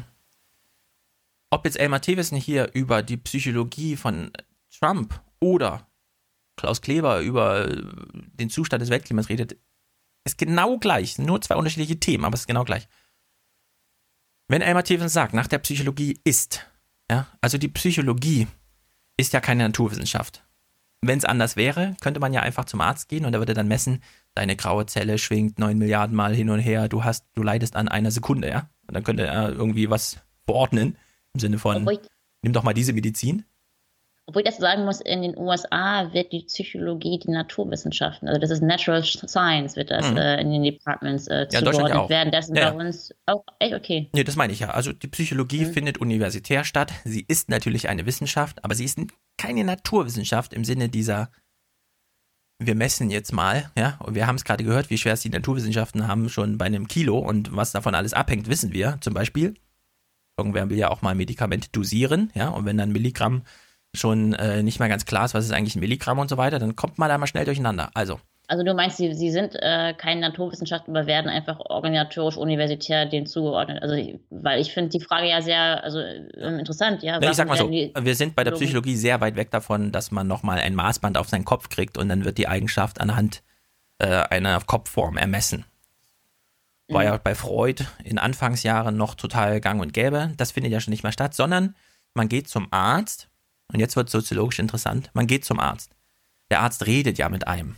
Es sei denn, und da kommt dieser Begriff malign her, es sei denn, man hat wirklich irgendwie einen Tumor oder so, der dann von der Person selbst getrennt wird, weil er für sich im Labor so eindeutig untersucht werden kann, dass man sagen kann, egal um welche Person es hier geht, dieser Tumor ist bösartig. Ne? Also dann ist man sehr nah dran an der richtigen Naturwissenschaft, weil dann muss man einfach nur die Stoffzusammensetzung des Tumors sich angucken und äh, wie er sich äh, sozusagen stoffwechselmäßig verhält. Und dann weiß man, okay, das ist jetzt ein bösartiger Tumor im Vergleich zu einem gutartigen. Aber üblicherweise hat man es ja in der Medizin mit Sachen zu tun, bei der der Mensch als nicht nur sozusagen Träger einer Krankheit, sondern auch als Person und mit einer Geschichte und eigener Leidensgeschichte vor allem eine Rolle spielt. Weshalb man eben zum Arzt geht, der dann mit einem redet und dann, und das ist das Besondere an der Medizin, Psychologie, selbst Psychiatrie, also wo noch viel mit Medikamenten und so weiter gearbeitet wird. Am Ende zählt, ob sich die Leidensgeschichte und die Erlebnisse des Patienten in einem Diagnosebuch wie dem ICD-10, auf das man sich geeinigt hat, wiederfinden oder nicht. Und in Deutschland ist es nun mal so, wenn man zum Arzt geht und man will eine Kassenleistung abrechnen, wie zum Beispiel, was weiß ich, Medikamentbehandlung hier oder irgendwas, dann muss halt der Arzt eine Diagnose stellen. Und das kann er nicht wie Elmar wissen, so ich erfinde das mal, sondern er muss dann im ICD-10 nachschlagen, im großen Diagnosekatalog. Steht da denn da irgendwas drinne? Wie sieht denn die Behandlung aus? Und noch ganz wichtig, kann ich das denn am Ende abrechnen? Ja, also die Krankenkassen, die das bezahlen, die wollen eine ICD-10-Diagnose haben und nicht einfach nur was Ausgedachtes, wie wir das eben von Elmar Thewissen gehört haben. Es sitzen also Ärzte zusammen, und die einigen sich dann in großen Konferenzen, mittlerweile global, auf einen Katalog von Diagnosen. Ja, oder Krankheiten. Also die ganze oder WHO genau. sitzt ja auch noch mit dahinter. Ja, da wird ja. dann gesagt, was sind eigentlich Weltkrankheiten, was sind Weltseuchen. Das ist eine alles organisatorische Entscheidung. Ja, also genau. Die gucken sich genau an, was ist Sachlage in ihrem Fach. Die sind dann natürlich ganz eng dran an Krankheiten. Dann wird das als Diagnose definiert und dann werden Therapieempfehlungen gleich hinterhergeschrieben. So, wenn man davon abweicht, kriegt man keine Kassenleistung bezahlt. Dann muss man irgendwie selber finanzieren. Ja, also wenn man hier so Homöopathie oder irgendwas, na gut, das ist noch gedeckt, aber es gibt ja so verschiedene ganzheitliche Gesprächsformen und so weiter, wo man dann genau weiß, okay, das muss man dann selber bezahlen, ja, so Heilpraktiker-Style. So, es sitzen also Ärzte zusammen und einigen sich auf einen Katalog, Krankheit, Diagnose, Therapie. Dann sitzen Juristen zusammen und einigen sich darauf, dass dieser Katalog auch tatsächlich gilt. Das ist dann in Deutschland das Sozialgesetzbuch. Da steht drinne, ein Arzt darf bei der Krankenkasse nur abrechnen, was im ICD-10 als Diagnosekatalog drinsteht. Dann sitzen BWLer und VWLer zusammen und berechnen, wie viel die Gesunden für die Kranken zahlen. Das ist unser Versicherungssystem. Dann kommen noch Politiker ins Spiel, die nämlich legitimieren, was die Ärzte und die Juristen und die BWLer zuvor gemacht haben, weil wir brauchen ja ein Krankenversicherungssystem, das auch funktioniert, weil niemand will amerikanische Verhältnisse und so weiter und so fort. So, dann kommt ein Journalist plötzlich ins Spiel, Elmar Thewissen. Und er mag einen amerikanischen Präsidenten nicht. Und er wirft alle zivilisatorischen Errungenschaften, von, ich, von, denen ich eben sprach, was ist eigentlich eine Diagnose, wer kriegt dann welches Geld, wie wird, wie wird ihm geholfen, auch wenn man selber nicht das Portemonnaie voll hat und so weiter. Das wirft er alles weg und er denkt sich eine Diagnose aus und leitet sie ein mit dem Satz, nach der Psychologie ist der maligne Narzisst. So, Oma Erna denkt jetzt zu Hause, ach so, es gibt einen malignen Narzissten, ja? Nein, es gibt keinen malignen Narzissmus, im ICD-10 oder was man sonst als Diagnosebücher herholt. Zweitens, Elmar Thewissen könnte sowas gar nicht diagnostizieren. Er kann nur darüber urteilen als Politikwissenschaftler, wie er sich am Ende rausredet. Drittens, erst recht nicht aus der Ferne. Ja, Ferndiagnosen hatten wir auch schon mal, als wir über Trump gesprochen haben, ganz am Anfang. Ja. Narzissmus ist kein Krankheitsbild. Maligner Narzissmus, das, also das ist total Hanebüchner. Das ist wirklich, da hat er sich in sein Büro eingeschlossen, hat sich das ausgedacht. Ach so, Krebszellen können bösartig sein, na, dann denke ich mir mal den Narzissten als Diagnose aus, psychologisch, und schreibe dann noch der Maligne davor. Und dann erfindet er noch irgendwelche Worte, die wir eben zweimal gehört haben, ja, die er noch sozusagen als Begründung hinten dran hängt. Wenn überhaupt, kennen Psychologen Persönlichkeitsstörungen. Aber auch die Diagnose fällt schwer, weil dann muss man da erstmal ermitteln, leidet denn der Patient darunter? Das ist das Einzige, was zählt. Wenn seine Umwelt darunter leidet, dann hat man es mit ganz anderen Fällen zu tun. Dann ist das eher so eine juristische Sache. Ja, also wir haben hier einen Journalismus, der sich dagegen wendet, dass immer Fake- und Lügenpressevorwürfe kommen. Und dann steht der Journalist aber da, denkt sich eine Diagnose aus, jubelt sie noch den Psychologen als Naturwissenschaftlern und Wissenschaftlern unter, bedient sich also einer Fake Science, um ein eigenes Urteil zu begründen und übergeht dann noch alle Prinzipien im Sinne von, nee, wenn schon Narzissmus als, und das dann Persönlichkeitsstörung, muss man erst fragen, Persönlichkeitsstörung, also auch Psychologen hadern sehr damit, eine Persönlichkeitsstörung zu äh, diagnostizieren, weil sie nicht genau wissen, ach so, die Persönlichkeit ist jetzt gestört im Vergleich zu einer ungestörten Persönlichkeit. Also was ist überhaupt dieses ähm, Diagnosemodell dahinter, ja? Also völlig ja. absurd. Und das Einzige, was er uns sagen will, ist, Trump ist böse, ja? Und er missbraucht alle zivilisatorischen Errungenschaften. Er diskreditiert komplett das Medizinsystem, das einen Weg gefunden hat, auch abseits von Journalismus, äh, herauszufinden, wie man jetzt Krankheiten diagnostiziert, wie man sie ihre Therapie bezahlbar macht unabhängig davon, was man als Einzelner für die Therapie beisteuern kann und so weiter und so fort. Ja. Das wird alles vom Tisch gewischt in so einem Kommentar, nur um uns mal sagen zu können, ja, der Trump ist böse. Ja, und die Erklärung von Elmar Thewissen ist dann, ja, weil die Welt leidet. Trump leidet nicht, die Welt leidet. Ja, also wer sich überhöht, wer machtbesessen ist, wer geldgierig ist, gilt jetzt bei ihm als erstens krank und gefährlich. Ja, es ist interessant, dass er sagt gefährlich. Also beziehungsweise man könnte ja, also ich finde die Beobachtung eigentlich ganz schön, die passt auch sehr gut zum Klimawandel. Man kann nachher die Referenz ganz schön die als Analogie ja. dazu nehmen, nämlich dass man nämlich dass die Aussage von Herrn Thewissen und dieses Bild, was er da vollführt und allein diese ganze Art und Weise oder Stil, ähm, eine, eine Begriffsdefinition vorzuführen, die ebenso willkürlich ist wie, wie, wie sozusagen äh, die Deduktion dieser, Begriffs, äh, dieser Begrifflichkeit auf eine Person. Mhm. Und dann auch noch aus der Ferne hinaus, dass diese drei Varianten, wenn man so will, die da bei, ihm durch zum Ausdruck kommen, äh, dass die äh, wiederum manifestieren, dass da jemand ist, der eine Beobachtung anstellt und diese als wahr annimmt und auch noch aufklären möchte, nochmal jetzt, also nach all dieser Debattenhaftigkeit, die wir schon durch den ganzen Wahlkampf gehabt haben, ist es anscheinend für Herrn Thebesen immer noch äh, mitteilungswert, zu sagen, übrigens, diese Person, diese maligne, narzisstische Person, äh, Trump anscheinend, ja, äh, sei gefährlich. Genauso gefährlich ist eigentlich das, was er gerade vollführt, nämlich eine Beobachtung als Wahrheit zu suggerieren und er einerseits zu sagen, übrigens, äh, ich bin ja, ich bin ja nur Laie, aber was ich weiß, der Trump ist gefährlich.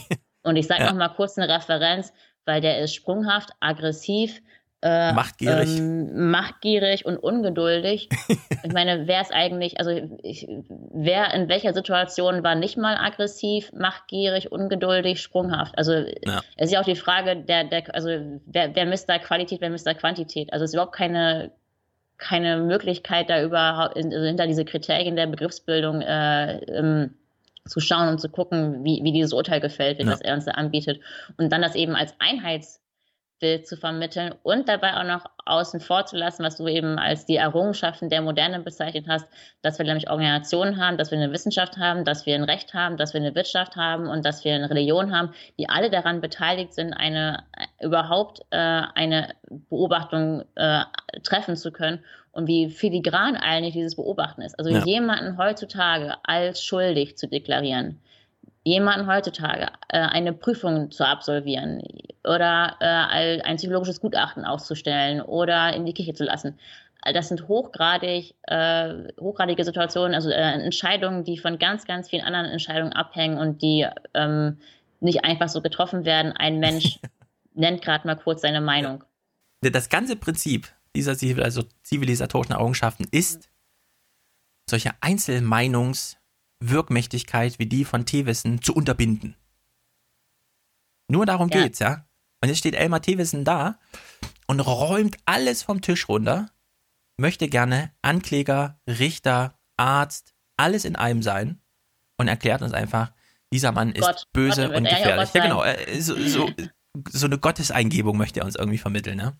Ja, es ist sehr, sehr traurig, finde ich, dass, ja. das, äh, dass das nachrichtenswert ist. Und das ist schon, dass er, er aber ich meine, er, er kann es machen und das interessanterweise hat er das auch zumindest, mit, so kann man nicht verlangen, ne? aber er kann es machen, weil er vor einer Organisation steht. Also weil er die Hierarchiespitze ist. Ja, genau. Deswegen kann er das machen und deswegen kein Volontär und, dürfte ähm, das genau. durchgehen lassen. Äh, da darf ja. man das durchgehen lassen, ja. Aber so als Chef des Heute-Journals, wenn die Stimmung entsprechend ist, na, da stellt man sich gerne mal vorne hin und denkt sich Wissenschaft aus, unterstellt sich, dass man hier im Code Wahrheit, Unwahrheit berichtet, vollzieht eine Diagnose und das da geht ja, und, und denkt sozusagen, Wissenschaft wäre, wenn ich eine Begriffsdefinition ja, gebe. Genau. Das wäre Wissenschaft, ist so süß. Ja, also es ist wirklich so, und jetzt, jetzt müssen wir diese kleine Transferleistung machen. Wenn die übers Klima reden und über Trump, ist das genau das Gleiche.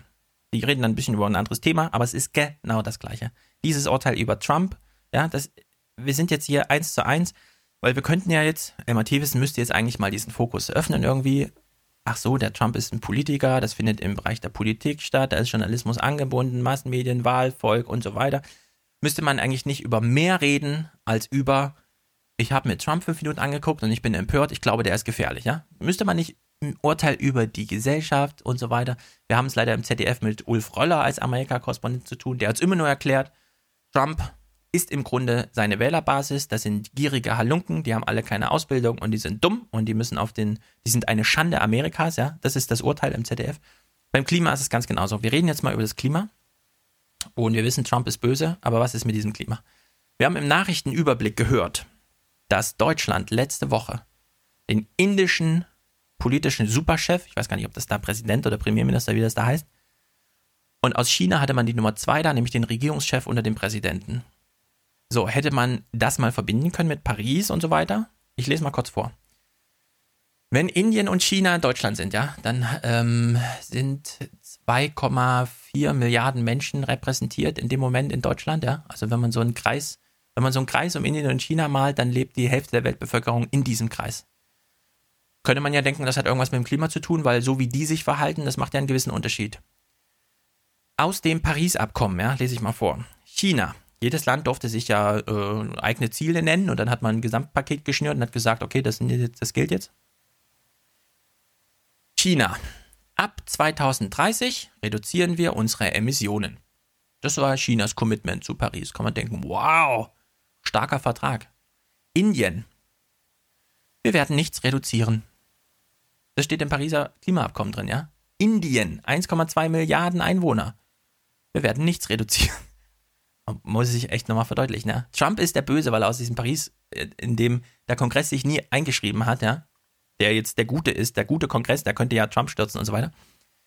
Pakistan, ja, ist ja auch ein großes 200 Millionen Land, gleich angegliedert innerhalb dieses Kreises, dass man, den man da malt.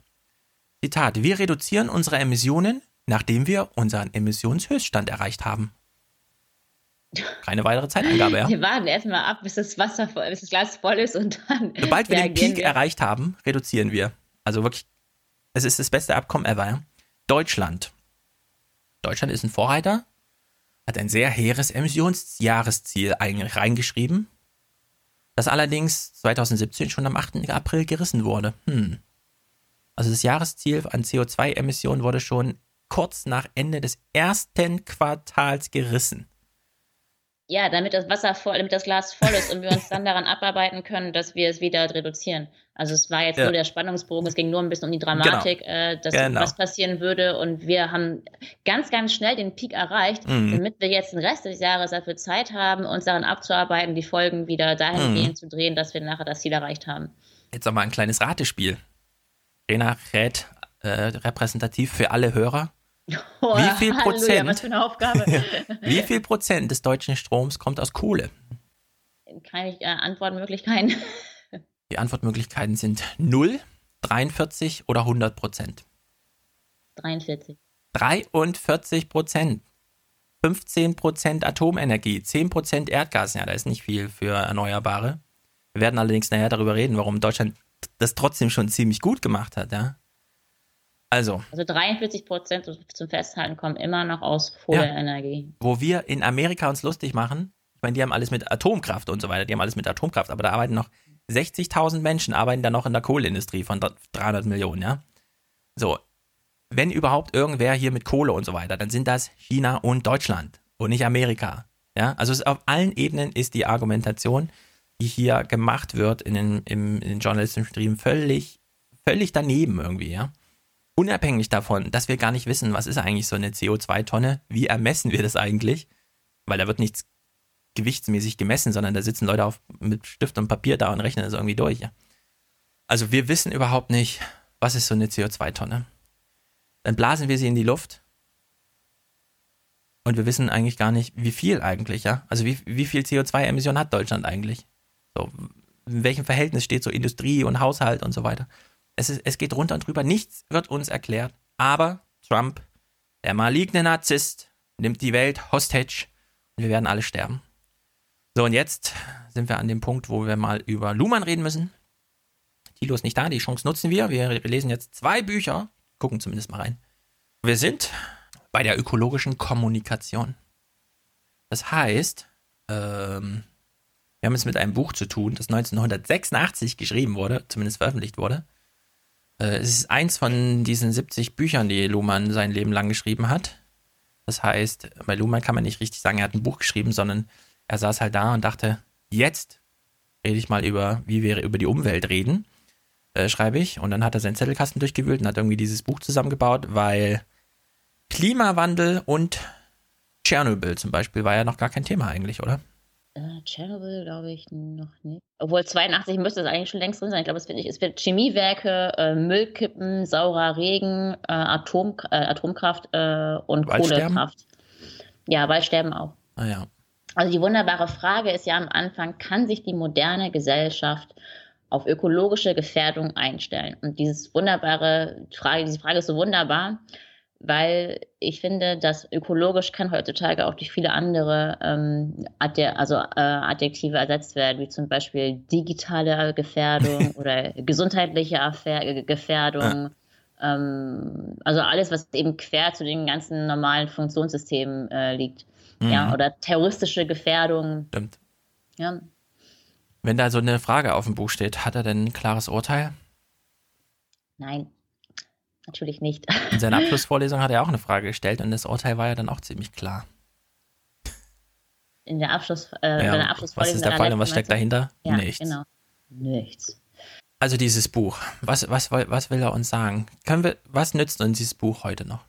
Hm, ich finde sehr viel. Also es äh, zeigt zumindest auf, dass wir keine Einheitsmeinung ähm, verlangen oder mehr verlangen können oder zumindest auch nicht ihr nicht mehr ausgesetzt sein können. Man kann es eben auch als Fluch und als Segen formulieren. Ja, wir sind nicht mehr so einer Meinung ausgesetzt wie Elmar Thewsen, der uns äh, über Gefahren aufklärt und ja. alle sagt, äh, der ist gefährlich. Deswegen auch das wunderbare Wortspiel, äh, Wortlaut hier, das Elmar Thewsen äh, Herrn Trump, äh, Trump, ja, wie auch immer, ob man ihn mit seiner Herkunftsnamen nennt oder oder nicht, ähm, als Gefahr darstellt mhm. und wir diese Einheitsmeinung haben und äh, also suggeriert bekommen, währenddessen halt Buhmann sagen würde, die Antwort auf die Frage ist, kann sich die moderne Gesellschaft auf ökologische oder auf Trumpsche Gefährdung einstellen, äh, da wäre dann eben die Antwort für ihn, na, wie, wie soll diese Antwort aussehen, wenn wir eben erstmal beobachten, was überhaupt die moderne Gesellschaft ist.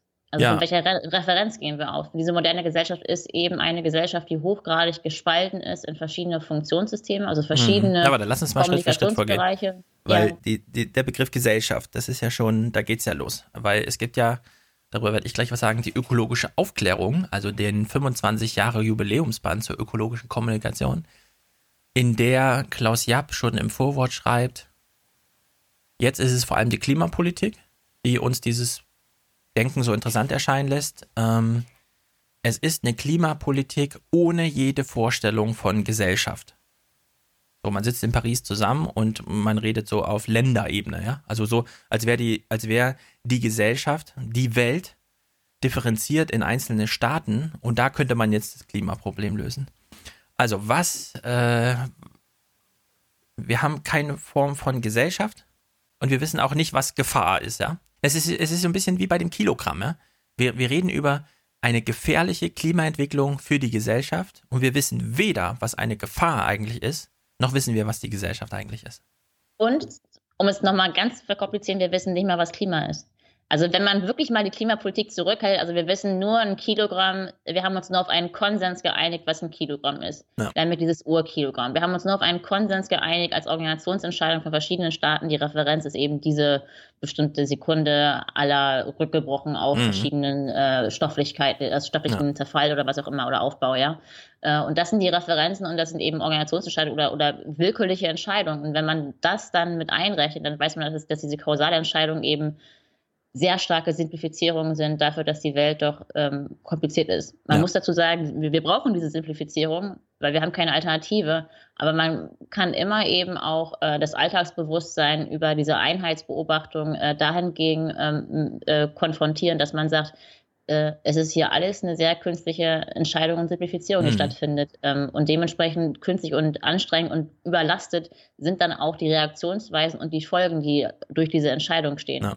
Ja, das ja. will ich nochmal ausdrücklich festhalten. Dieses, das Pariser Abkommen, Kyoto auch schon, das steht, also wenn es umso globaler es wird, umso einfacher wird es, weil dann wird einfach alles runtergebrochen auf, wie viel CO2 stößt ein Land aus und was möchte es dagegen tun.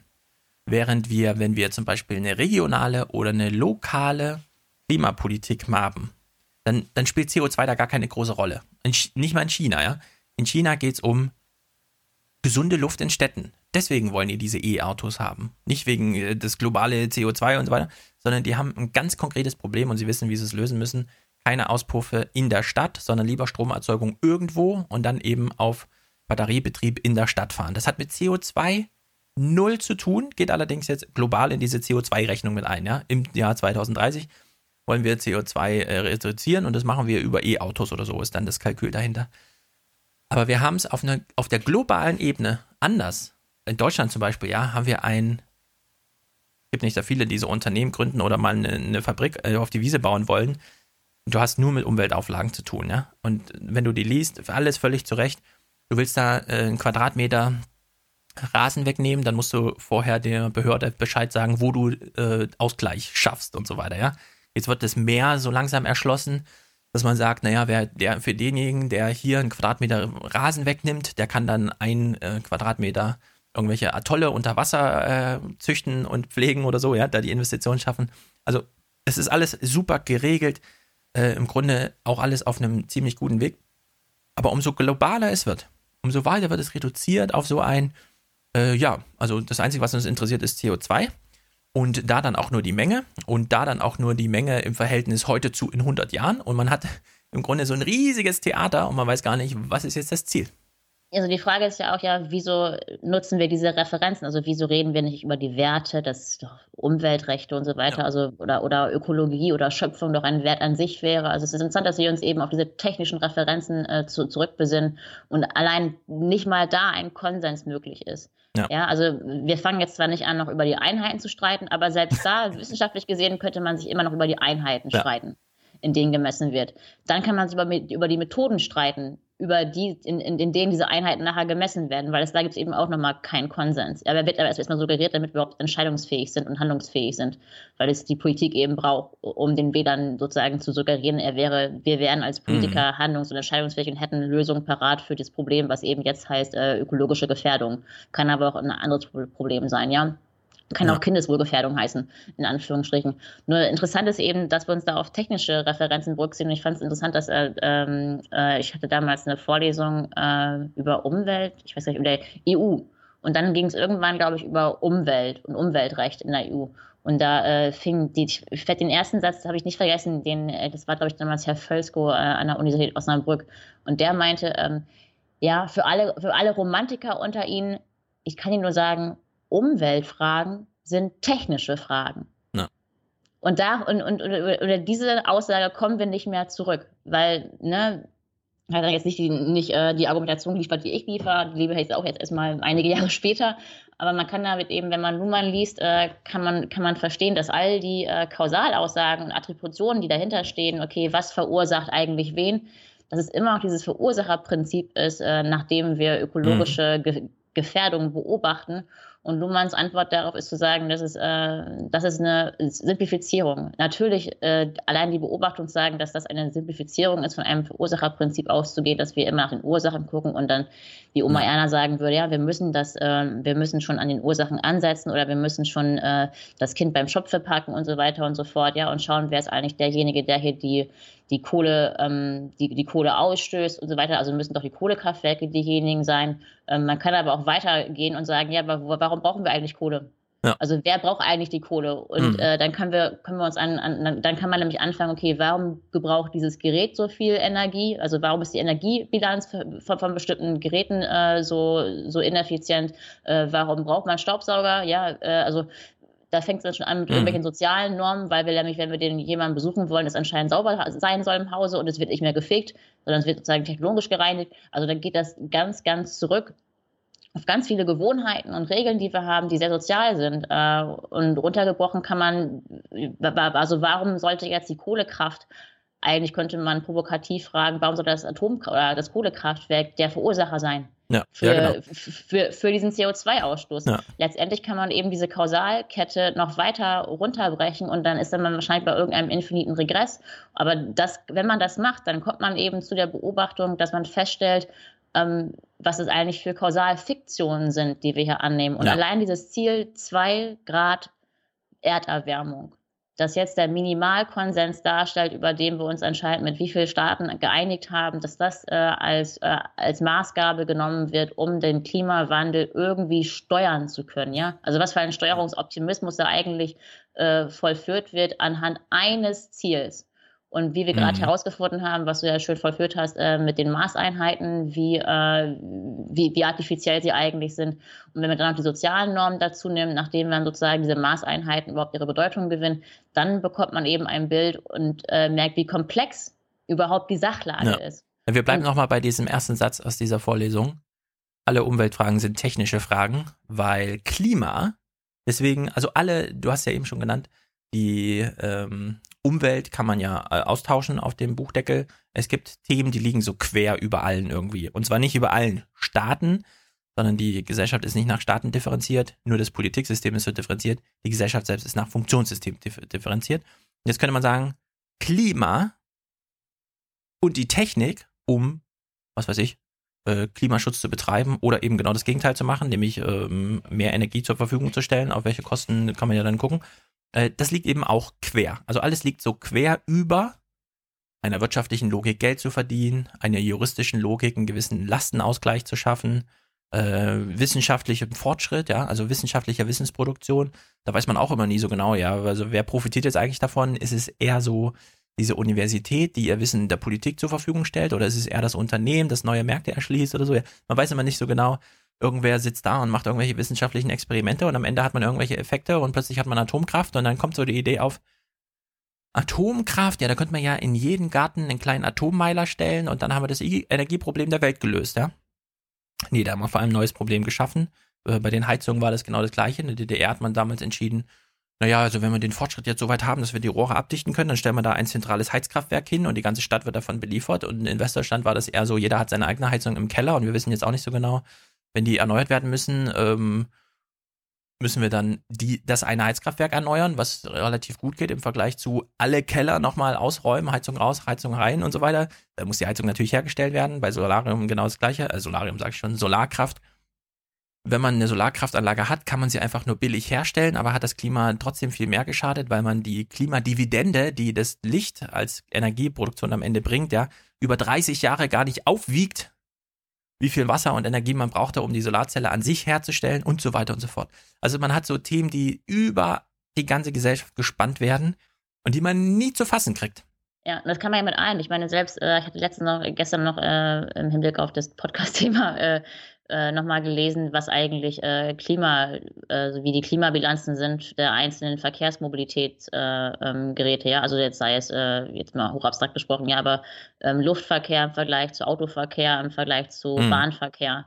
Und äh, interessanterweise, ja, als Referenz war ja bisher immer genannt, der Luftverkehr ist der verschmutzendste.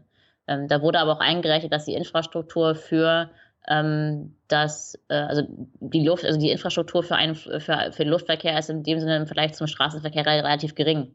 Ja. Weil die Straße ist die Luft und die kostet natürlich nichts, ist ein öffentliches Gut.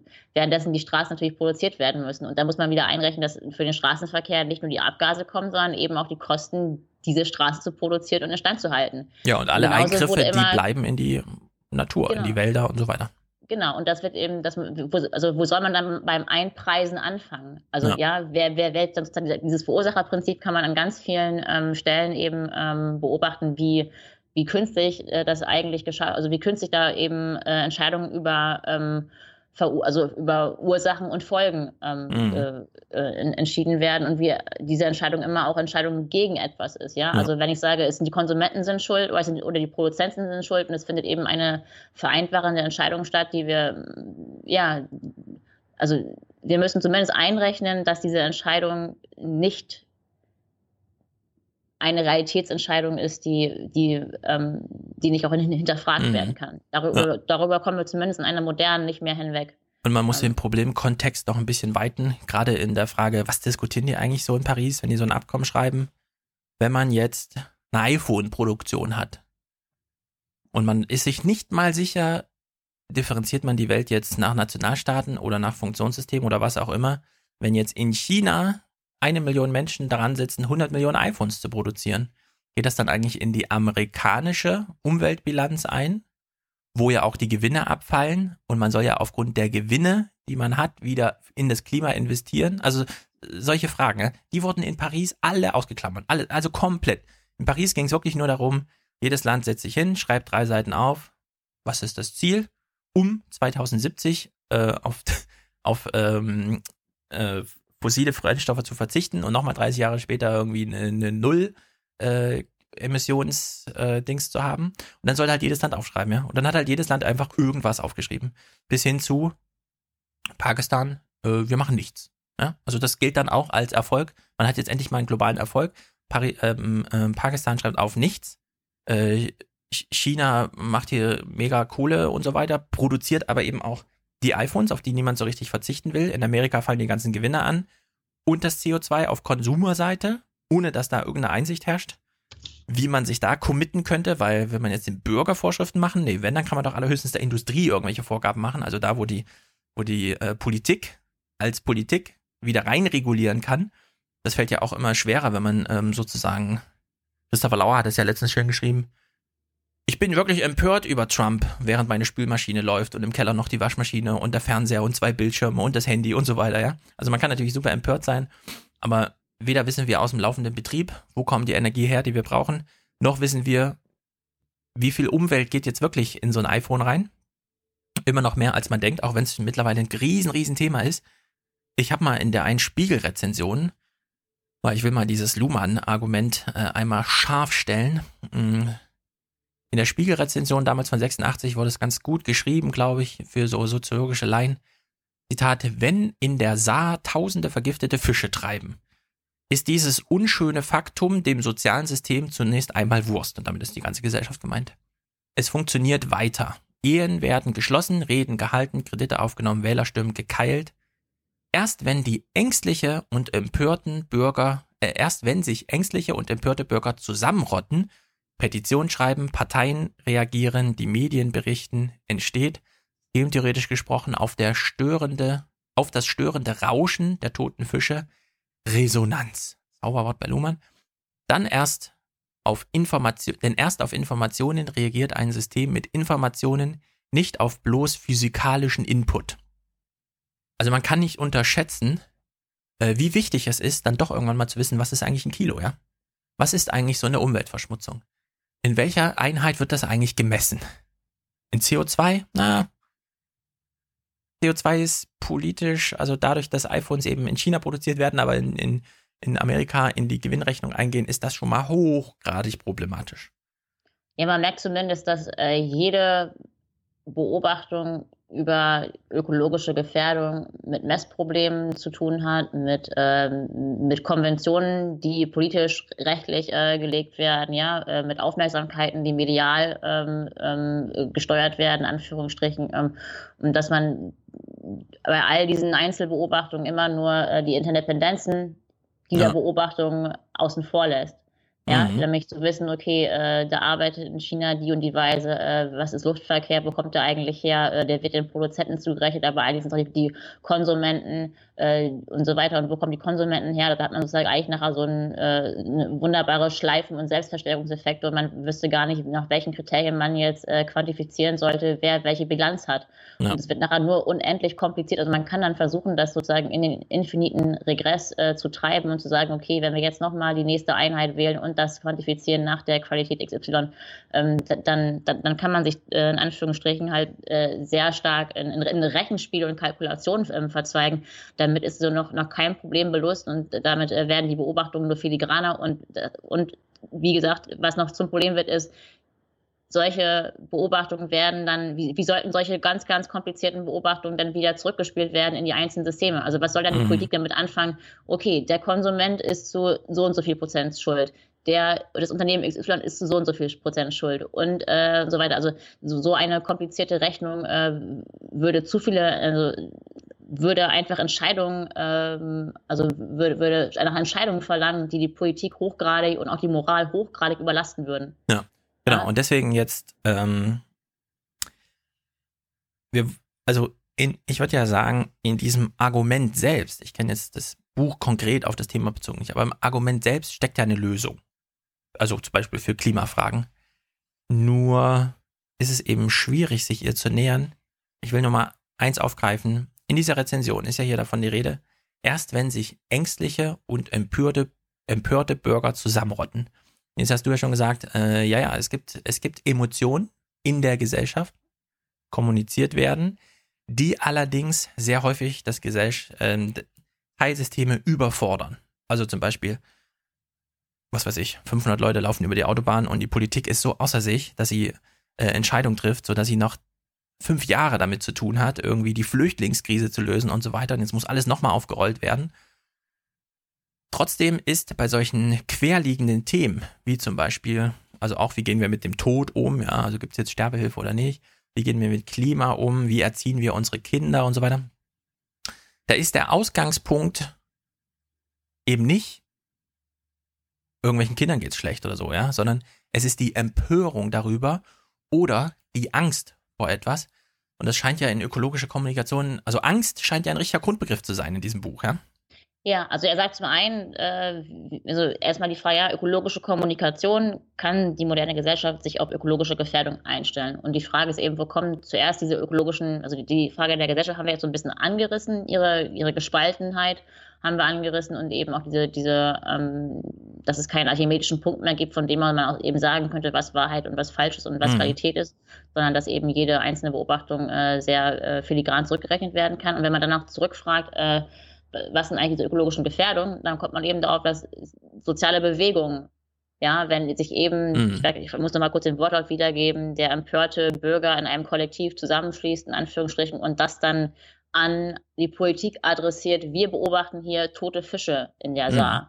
Ja, wir beobachten hier, unsere Kinder kommen mit Keuchhusten nach Hause oder spucken Blut. Ja, ja wir beobachten, äh, dass das und das passiert. Und diese, wenn sich sozusagen dafür Bewegungen, sagt er, Protestbewegungen äh, formieren, äh, die dann wiederum ja, öffentlichkeitswirksam von den Medien in die Politik gespeist werden, äh, hat dann die Politik, äh, kann das kann sich resonant gegen dem gegenüber zeigen, wenn sie merkt, hier sind Proteste, äh, die auf Medien ähm, mhm. aufmerksam, also auf Medieninteresse äh, gestoßen sind und die Frage immer weiter im Raum steht vor den Journalisten antworten, ja, Herr so und so, jetzt haben Sie ja beobachtet, am Montag war wieder, die, wieder eine, ähm, eine Protestaktion von, ich weiß nicht was, äh, Öko Bewegung XY, äh, wie nehmen Sie dazu Stellung? Und ja in die, diese Variante kennen wir mit ganz vielen anderen Themen äh, und so kann man sehen, wie ökologische Themen äh, oder ökologische Leistungsansprüche und Leistungserwartungen an die Politik mhm. äh, seitens der Bevölkerung adressiert werden und das findet eben erst seit 50 Jahren statt. Wir haben noch, also es gibt sehr, es gibt, ich kenne jemanden, der sich mit der, damit beschäftigt hat, einen Historiker, wann das überhaupt ähm, so global, also auf, auf verschiedene andere, äh, nicht nur Deutschland, ähm, sondern einfach, wann ökologische Risiken beobachtet worden sind. Das ist ja. aber wirklich eine, eine, junge Geschichte. Äh, das die nächsten, letzten 100 Jahre kann man dazu, ja. wann gab es sozusagen. Äh, In ökologischer Aufklärung steht es mhm. drin. Die Deutsche Physikalische Gesellschaft sprach 1986 erstmals von einer Klimakatastrophe. Mhm. Und jetzt, ich will nochmal diesen, diesen Gedanken einfach sozusagen auf den Boden bringen. Angst. Angst ist jetzt so ein, wie soll man sagen, ein Grundbegriff ist es irgendwie nicht, ja. Also wer Angst hat, sollte sich irgendwie mit sich selbst befassen erstmal und weniger mit der Gesellschaft oder so.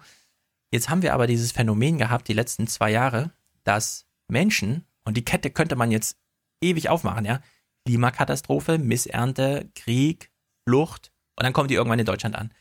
Diesen letzten Schritt, die kommen dann irgendwann in Deutschland an, hat so viel Angst verursacht in Deutschland, dass wir eine Parteiengründung oder eine Parteiunterstützung der AfD hatten, die, und das ist eben, das steckt in diesem Luhmann äh, so toll drin, die ein Gefühl Einzelner in eine Institution transferiert hat, die politische Unterstützung generiert hat, wodurch etablierte Parteien so unter Druck gesetzt wurden, unter der Angsttransformation, selber Wahlstimmen zu verlieren, dass sie für sie Politik gemacht haben.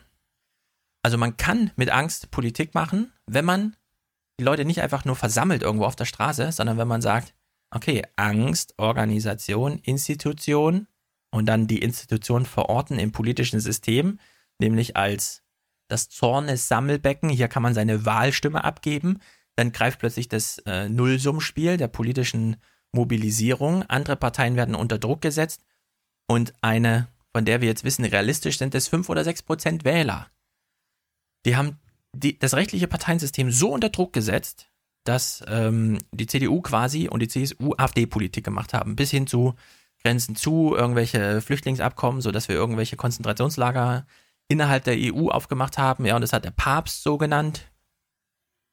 Wir hatten das drei Jahre zuvor mit der, mit der Piratenpartei, digital. Alles, was digital war, lag auch so quer auf allen äh, Gesellschaftssystemen. Und plötzlich gab es eine Institutionalisierung in der Politik, die andere Parteien unter Druck setzte. Es gibt das schöne Zitat von Lars Klingbeil, der damals meinte aus der SPD-Fraktion, uh, wir wussten echt nicht, was das bedeutet. Wir dachten, es ist jetzt vorbei, ja. Wir dachten, jetzt kommt die Piratenpartei, die haben das Internet verstanden und die kommen hier mit 40 Prozent, die etablieren sich wie so eine neue CDU. Ja, also das war so die Angst.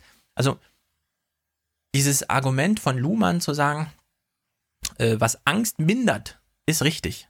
Oder Angst widersteht jeder Kritik. Und das ist aus der Beobachterperspektive. Ja? Oder wie wir es im Podcast schon gesagt haben, das Problem mit Leuten, die Angst haben, ist ein bisschen, die gehen immer davon aus, dass sie Recht haben. Ja? Wer Angst hat, hat Recht. Ja, das, das sagt der Luhmann auch ganz schön in dem, also in ökologischer Kommunikation 86, äh, dass das Ökothema erstmal als ein Angstthema aufgegriffen worden ja. ist. Und warum? Also es ist als Angstthema aufgegriffen worden, weil sich durch die Funktionssysteme lässt sich ökologische, lässt sich ökologische Gefährdung halt eben nicht kontrollieren. Ja, wir merken eben, wir finden keinen Konsens. Das Recht kann nur ähm, kann nur darauf warten, dass es Gesetze gibt, die sie anwenden können. Die Politik kann nur Gesetze vollführen auf der Grundlage von wissenschaftlichen Erkenntnissen, wo wir wissen, dass da eben diese Erkenntnisse, äh, wenn allein schon die Maßeinheiten äh, relativ willkürlich äh, und historisch gewachsen sind äh, und auch hätten anders ausfallen können, wie finden dann erst die Messungen statt und wie finden dann erst sozusagen die, die Grenzwerte, ja, wie, wie künstlich werden die eigentlich festgelegt äh, politisch und wenn man dann beobachten kann, dass ja Wissenschaft, Politik, Medien und auch Wirtschaft dann die, die, die Kosten dafür tragen und also nur mit den Kosten umgehen können, ja. wenn sie überhaupt ökologische Risiken beobachten wollen und einpreisen wollen. Wenn man das alles sieht, dann merkt man eben, dass die Funktionssysteme, ähm, wenn sie sich resonant gegen solchen, so solche, solche Themen zeigen wollen, dass Angst eine Form ist, wie man Resonanz steigern kann in allen, mhm. in allen Funktionssystemen gleichzeitig, weil es von, weil es eben kein Funktionssystem der Angst gibt. Ja, wir haben kein Angstsystem, wo man sagen könnte, da, da, ja. das wird sozusagen direkt eingespeist. Und das Paradoxe, was dann stattfindet, ist, äh, dass Angst also selbst, selbst der Versuch, Angst zu beseitigen, steigert eben Angst, ja, wie auf Beipackzetteln in, äh, ähm, in, bei, bei Medikamenten, ja. Und äh, hier haben sie übrigens ein Mittel, das soll ihnen die Angst vor Kopfschmerzen nehmen, beziehungsweise sollen ihre Kopfschmerzen äh, mhm. äh, beseitigen. Äh, aber ähm, sie müssen berechnen, äh, sie sollten vielleicht ein bisschen Angst davor haben über die Nebenwirkungen, nämlich 1, 2, 3, 4, 5, 6, 7 und schon merkst du eigentlich, äh, was bitte? Also es ist wie wenn du was, was einkaufst und hinten auf den, auch auf dem, diese Angaben guckst, okay, was ist denn da eigentlich an, an Nährwerten drin und denkst du, wie was, 40 Prozent Zucker? Ja. Wie kommt das denn in meinen Saft rein? Also, mhm. und dann merkt man, dass eben Angst äh, eine sehr resonanzstarke Kommunikation ist und man merkt ja auch, also, äh, wie, wie es funktioniert, ja. Also, man, man, man kann dann eigentlich äh, vor allem, also vor, vor, allem Angst haben, ja. Also, man muss nur Angst haben, man merkt ja dafür auch, wie die Medien eben auf, auf Pegida, ich habe hier Angst vor Ausländern, ich habe hier Angst vor, vor, vor einer äh, Über, Überbevölkerung, äh, äh, von, von, mhm. von äh, religiös anders äh, denkenden und äh, sozialisierten Menschen und so weiter und so fort. Und keiner kann was dagegen machen. Und so ja. werden eben diejenigen, die Angst kommunizieren, die Minderheiten werden so zu Mehrheiten. Genau, und deswegen, man kann den Steuerskeptizismus bei Luhmann ein bisschen relativieren. Mhm. Wenn man, weil es gibt schon aus historischer Erfahrung, die Grüne Partei wurde deswegen gegründet, Angst Tschernobyl, ja. Es gibt dann diese Momente, in denen sich das dann äh, zusammenbindet. Wir hatten die digitale Entwicklung, die Angst verursacht hat. Wir haben jetzt äh, Fluchtbewegungen, die wieder Angst verursachen. Und der Weg in die Politik ist immer das gleiche: Wähler. Also wählbare Alternativen schaffen. In dem Moment lösen nicht diejenigen, die Angst haben, das Problem, sondern diejenigen, die Konkurrenz fürchten in der Politik. Also die CDU ist in der Regierung und sie löst in dem Moment die Probleme, die, die Angst, also die Probleme, die ursächlich angeblich für die Angst der AfD-Wähler sind, wenn die AfD droht, stark zu werden. Als politische Kraft im Nullsummenspiel, der am Ende werden die 100% aufgeteilt. Und ich meine, jetzt 25 Jahre später schreibt der Jab eben, naja, Klimapolitik ohne eine Vorstellung von Gesellschaft, das kann man jetzt falsch interpretieren im Sinne von, nur die Soziologie kennt das große Ganze. Nee, sie kennt eben nicht das große Ganze, aber sie kennt das Klein-Klein von solchen Transferleistungen. Darüber kann sie Auskunft geben. Und nichts davon hat in diesem Pariser äh, Klimaabkommen irgendwie eine Resonanz gefunden. Ja, also diese, diese Form von, wir gehen mal über das Verursacherprinzip hinaus und Verursacher sind im Übrigen Staaten und die sollen einfach mal in der Summe reduzieren. Das, also, dass da keine Methode, keine Wege, keine Mittel rausfallen, sondern dass es einfach nur ein Ziel in weiter Ferne und so weiter ist, das ist doch jedem von außen klar. So, also diese ganze Aufregung, die wir jetzt in der, in der, im Journalismus wieder darüber haben, geht völlig in die falsche Richtung, weil sie wieder, sagen wir mal so, sie geht sogar doppelt in die falsche Richtung, weil sie nicht mal mehr die Angst in der Sache bedient. Also sie thematisiert gar nicht mehr Klima, sondern sie thematisiert nur noch das politische Schauspiel, was durch Attraktivität gut erklärt werden kann, was aber mit der Sache gar nichts zu tun hat. Also sie reagiert sozusagen auf die Beobachtung, Trump steigt aus, nur noch wiederum mit mehr Politik. Genau. Interessanterweise, ja. Sie, was soll sie anderes machen? Sie, sie überfordert Politik, sie, die Politik. Sie kann nur Politik bleiben, aber ähm, was dann aus den Medien an Erwartungen herausgetragen wird, wie man mit ökologischen Leistungsanforderungen oder gewachsenen Ansprüchen an ökologische Leistungen äh, in der Gesellschaft, äh, äh, wie man darauf reagiert, äh, da wird dann so eine Art von Moral äh, geschaffen im Sinne von, ja, aber das, das kann doch wohl nicht sein, dass hier Trump aus dem Klimaabkommen aussteigt, ähm, ohne zu fragen, ähm, was dieses Klimaabkommen eigentlich ist und wie viel, also wie viel Politik dahinter steckt und wie viel, wie viel ähm, rechtliche Normierung eigentlich dahinter steht. Ja. Nämlich gleich null. Ja, oder sind dazu der Frage, was du jetzt mit dem Beispiel Pakistan gesagt hast, oder was, was wurde da eigentlich überhaupt äh, an, an Grundlage geschaffen? Ich weiß noch, als 2016, ich glaube, es war irgendwie im Oktober, November, dieses Abkommen geschaffen worden ist, eigentlich haben alle Klimaschützer oder Umweltschützer oder Naturschützer, in Anführungsstrichen, wie sie sich auch immer nennen mögen, ähm, gesagt, this is not huge. Also das ist ja. überhaupt nicht toll, was hier, was hier, was hier, statt, was hier gerade stattgefunden hat. Das ist ein Minimalkonsens, äh, der sich, der jegliche, also der eigentlich ein hohler Zahn ist oder ein Tiger ohne Zahn. Ja. Ähm, und, es war also nur das erste Mal die Botschaft, alle Länder haben unterschrieben und man musste komplett ausblenden, was eigentlich unterschrieben wurde. Genau, wir haben uns eigentlich nur entschieden, dass wir nochmal darüber entscheiden werden. Ja. Und aber erstmal will sich jeder selbst nochmal eine Lage darüber, äh, selbst nochmal ein Bild darüber machen und wir werden dann nach unserer Fasson, nach unseren eigenen äh, Strukturbedingungen, werden wir dann entscheiden, äh, wie wir darauf reagieren. Aber wir haben uns nur entschieden, dass wir uns entscheiden werden. Ja. Mit Blick auf dieses Problem und wir haben nur äh, noch nicht mal die, also noch nicht mal der, die, die Ursache ist irgendwie äh, mit einem Konsens benannt worden äh, und dementsprechend kommt dann halt so, ein, so eine Fiktion als Ziel zwei Prozent, also zwei Grad äh, Klimaerwärmung, ja. äh, die, wo, wo, Wissenschaftler sagen würden, ähm, was ist das für eine Angabe, bekommt die eigentlich her, beziehungsweise reicht sie gar nicht aus, sie hat nur 200 ähm, Gigatonnen, äh, leistet sie nur, anscheinend hätten wir, wenn man das runterrechnet, äh, hätten wir wahrscheinlich dann 10 Grad Klimareduktion ja. äh, betreiben müssen, damit man eben diese 10 äh, diese 100, was hattest du gerade noch gesagt? Ähm, ja, 1000 Gigabyte zu 800 Giga, genau. Gigatonnen. Genau, da hätte man ja wahrscheinlich statt 2 äh, Grad, äh, hätte man wahrscheinlich dann äh, 10 Grad ähm, reduzieren müssen. Ja. Aber was man daran nur sehen kann, die politische Reaktion ist eben, Trump können wir jetzt als Abweichler beobachten und mhm. plötzlich wunderbar, wir haben ja eine, also einen Gegner gestanden, also einen, den wir isolieren können, der austritt, obwohl wir alle selber auch schon austreten sind informal, beziehungsweise uns gar nicht zugesagt haben. Wir haben nur unterschrieben, dass wir uns entscheiden werden. Ja. Aber wunderbar, selbst, also so eine, so eine heterogene Gruppe wie Lobbyisten, Gasindustrielle, äh, Automobilkonzerne, alle können sagen, aber jetzt geht ja wohl Trump zu weit, ja. Also mhm. das kann ja wohl nicht sein. Also selbst wir tun ja was für das Klima. Selbst und wir schon von ExxonMobil. Genau. Also sechs wie von ExxonMobil oder von Audi oder wer auch immer, obwohl wir ja eigentlich die ganzen Grenzwerte manipuliert haben, weil wir ja wissen, wie künstlich sie sind und äh, mhm. wie, wie, wie teuer sie sind und wie rechtlich und normiert das ja alles ist und wie viel Kosten damit verbunden sind, ähm, wehren uns eigentlich dagegen. Aber jetzt haben wir ja Trump gefunden, dem wir das alles also als Verursacher zurechnen können. Ja. Und wenn wir dann in 200, also 2070 war glaube ich das Jahr, ne, ja. wenn wir dann die Klimaziele nicht, nicht erreicht haben, who's to blame? Ja, also da haben wir ja. Guckt man nochmal in die Geschichtsbücher und sagt, der Trump genau, war's. Dann, dann wissen wir, weil Trump ja ausgestiegen ist. Ja. Äh, cool. Ja, also wir sind, wir sind ganz weit weg von einer, wie soll man sagen, soziologisch aufgeklärten Lösung, von der ich nicht mal sage, sie würde funktionieren oder sie hat großen Sinn.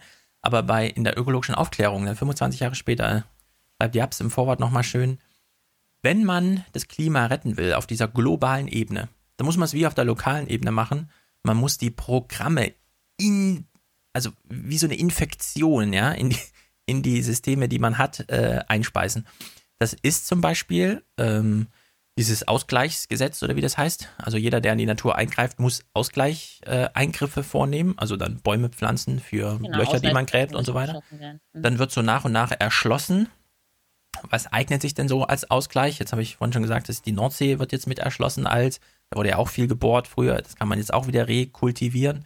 Wenn man, also wenn man auf dem Land sozusagen ein, ein, eingreift, dann kann man das Meer dann wieder pflegen.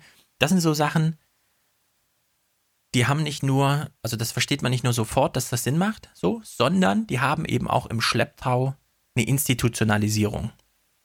Erst wenn so ein Regime installiert ist, wie da gibt es eine Landeszentrale für Ausgleichsmanagement, ja, die weiß dann unabhängig davon, wie viel denn Unternehmen gerade machen und Ausgleiche finden, erschließen die schon mal Räume, machen Pläne, was könnte denn ähm, rekultiviert werden, stellen dann Finanzpläne daneben und sagen, wie teuer das wäre und so weiter. Also es entsteht plötzlich nicht nur Wissen, sondern es entstehen auch institutionelle Adressen in der Gesellschaft, zu denen kann man dann hingehen. Wenn man dann äh, einen Klimavertrag, was weiß ich, 2022 schreiben will, dann kann man die sogar konsultieren. Also die können einen dann plötzlich Wissen äh, sogar darlegen. Also wieder zurück in die Politik äh, infizieren, sozusagen, wie sie vorher infiziert wurden von der Politik, weil irgendwer auf die Idee kam, so ein Gesetz zu machen. Und dann gibt es in diesem Buch äh, einen Text von Helmut Wiesenthal, der zum Klimawandel geschrieben hat. Das ist sozusagen aus soziologischer Sicht äh, der Text, der in ökologischer Aufklärung noch gefehlt hat, weil Luhmann konnte, äh, was wir schnell aus dem Blick verloren haben, über die einzelnen, also Kohle hier, äh, Genmanipulation und so weiter, schreiben, aber dieses das Klima, also das Weltklima war halt noch kein Thema. Bei ihm dann allerdings schon. Ähm, wie gesagt, die Deutsche Physikalische, Physikalische Gesellschaft hat 1986 überhaupt erst angefangen, überhaupt mal von einer Klimakatastrophe zu sprechen. Das ist dann so ein bisschen zeitgleich mit diesen Grenzen des Wachstums. Und die globale Erwärmung, und hier wird das Problem mal richtig schön definiert, hat natürlich, soziologisch dröstelt man es dann auf, in zeitliche, sachliche und soziale äh, äh, Dimensionen. Wir haben es mit einem politischen Problem zu tun, das erstens durch Nichthandeln verschärft wird. Also es geht ja nicht darum, dass eine politische Handlung falsch ist oder so, sondern die Nichthandlung wird plötzlich problematisiert. Auch ein völlig neues Ding irgendwie, ja. Also das Dulden, Handlungstheoretiker kennen das gar nicht. Wie Dulden ist jetzt auch schon eine Handlung, das ist doch einfach nur eine Nichthandlung. Nee, es ist eben auch eine Handlung. Und sie liegt eben in ferner Zukunft. Und man kommt gar nicht drum rum, auf elaborierte Spekulation zurückzugreifen. Nun fragt man sich, hm, ein Problem ganz weit in der Zukunft, so weit, dass wir gar nicht durchrechnen können, weil wir erstmal definieren müssen, was ein Kilo eigentlich ist. Jetzt müssen wir auch noch elaboriert spekulieren. Na, kein Wunder, dass jetzt alle mit irgendwelchen äh, klimaskeptischen Fake News kommen und so weiter. Was mal wieder fehlt, was Richard David Brecht immer so wunderbar aufdröselt, die Vision. Ja, also es gibt gar kein Bild von der Zukunft. Wenn man alles auf CO2 reduziert, dann hat man erst recht kein Bild von der Zukunft. Ja, weil dann hat man äh, nichts im Blick außer CO2. Man müsste dann irgendwie CO2, also man könnte Smog malen. So sieht Peking aus, wenn alles so bleibt wie, ja. So, dann könnte man Smog malen, das wäre dann das Einzige.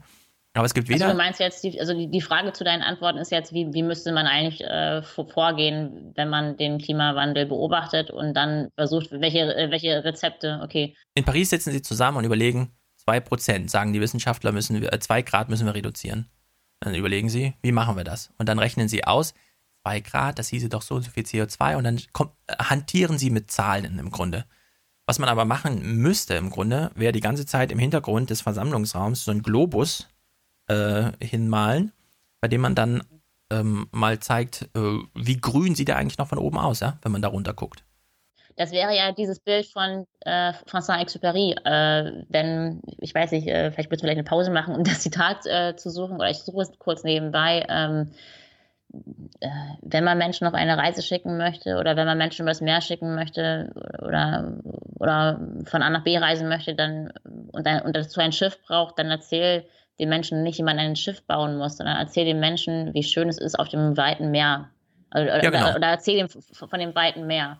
Ja, man braucht so eine Idee, die. Es geht erstens, eben um, eher um das Was und das Wie ist sozusagen frei. Wenn bisher arbeiten wir uns ja immer an den ganzen Wie ähm, Problem ja. ab. Ja, wie müssen wir es implementieren? Was sind dann wieder Implementationsprobleme? Ähm, dann diese Frage auch mit den Kompensationsstrategien, obwohl ich auch finden würde, wenn das wirklich Japs ähm, äh, Rezept gewesen ist, diese Ausgleichsgeschichten und so weiter. Ich finde, daran kann man eigentlich nur beobachten, dass jede Organisation, jedes System mit ihren eigenen Prinzipien reagiert, nämlich zu sagen, okay, wir schaffen eine neue Stelle, wir schaffen neues Compliance Management, wir schaffen neue Grenzwerte, ähm, wir schaffen neue, neue Rechtsgrundlagen und so weiter mhm. und so fort. Ähm, damit ist eigentlich nichts äh, vollführt und vor allem kann man ja immer wieder fragen, okay, äh, für ein Stück Regenwald schaffen wir jetzt eine Ausgleichsfläche von äh, eine, eine, eine, kleine Allee an der Straße XY. Also mit 100 Bäumen aller Allee ist noch keine Ausgleichsfläche geschaffen für 100 Bäume vom Regenwald ähm, ja. äh, abzuholzen, weil damit werden ja meistens werden damit bestehende Wälder ähm, abgeholzt und so weiter. Und wie soll man das mit Einzelbäumen, also die Summe der Teile ist halt eben nicht äh, der ja, deswegen, Regenwald. Deswegen, man braucht eben ein Bild, in dem beispielsweise auch drin vorkommt, Klimaziel 2070, wie viele Menschen leben denn 2070 auf der Erde? Dann die Frage, wo leben sie denn und unter welchen Bedingungen? Und solche, solche Sachen wie 2017 möchten wir Mobilität in der Stadt, die keine Emissionen mehr in die Stadt selbst bringt, also kein Verbrennungsmotor mehr. Dann ist ja die Frage, müssten wir dann jetzt anfangen mit Forschungsvorhaben, die uns diesem Ziel nahebringen? Was würden die denn kosten? Also man hätte sozusagen eine zeitliche Brücke geschlagen von einem Ziel zu einer Ausgangsforschungsfrage, für die, also die Geld kostet. Ja? Also man hat aus der Zukunft eine, ein Sachproblem transferiert, sozusagen in so eine Zeitmaschine gesteckt, nach heute geholt und mit einem Preisschild versehen. Und dann kann man überlegen, kann man sich darauf global einigen oder nicht? Ja? Also alle zielen in die, alle ziehen in die Städte. Wie macht man das jetzt? Wir haben bisher nur Pumpspeicherkraftwerke, um irgendwie Energie aus erneuerbaren Energien und so weiter aus erneuerbaren Quellen zu, zu. Kriegt man das, also hat jemand eine Idee? Oder wollen wir jetzt wirklich nur über CO2 die ganze Zeit reden, ja? Nee, hat nicht jemand eine Idee zum Thema, wie leben wir denn 2070? Alle in der Stadt, alle mit Verbrennungsmotoren oder dann doch mal mit E, die Häuser auch E. Ja, wo die Frage ja ist, also ich finde es eine, eine, reizvolle Idee und ich finde auch ähm, Antoine de Exupéry total toll ähm, äh, als äh, Romanisten. Ähm, ich frage mich nur, ist eben, was wir bisher gemacht haben, ist aus der Vergangenheit eben zu abstrahieren, was uns in der Zukunft erwartet und äh, wie wir eigentlich auf die Werte des Jetzt gekommen sind. Und wenn man das als Szenario rechnet, aus der Vergangenheit eben weiter ähm, das Szenario in die Zukunft legt, äh, wie würde es sozusagen, wenn wir so weitermachen wie bisher unter gleichen Bedingungen und Parametern, wie würde dann die Zukunft aussehen? Dein, also deine ähm, Variante lese ich jetzt so oder verstehe ich jetzt so, dass du sagst, okay, wir müssten eigentlich von der Zukunft ausgehen und dann zurück zur Gegenwart gehen und schauen, äh, welches Zukunftsmodell wir eigentlich haben wollten und dann versuchen, die Parameter dementsprechend äh, ähm, als Szenario. Ähm ja, man kann ja auf dem Weg rechts und links abbiegen und stolpern. Die Frage, also die ganz konkrete Frage ist ja, warum sitzen in Paris 195 Staatschefs zusammen, die dann am Ende die Unterschrift machen Warum sitzt da nicht Elon Musk? Warum sitzt da nicht wirklich der Chef von ExxonMobil mit am Tisch, unterschriftsberechtigt, ja, gleichrangig? Ja, weil sie kein Mandat haben, würde jetzt ein Politikwissenschaftler sagen. Ja, soziologisch aufgeklärt würde man ja sagen, ja, aber wenn ihr die Welt in Nationalstaaten aufteilt, habt ihr verloren. So kriegt ihr nie das Klima gerettet. Ihr müsst es jetzt in Funktionssysteme aufteilen.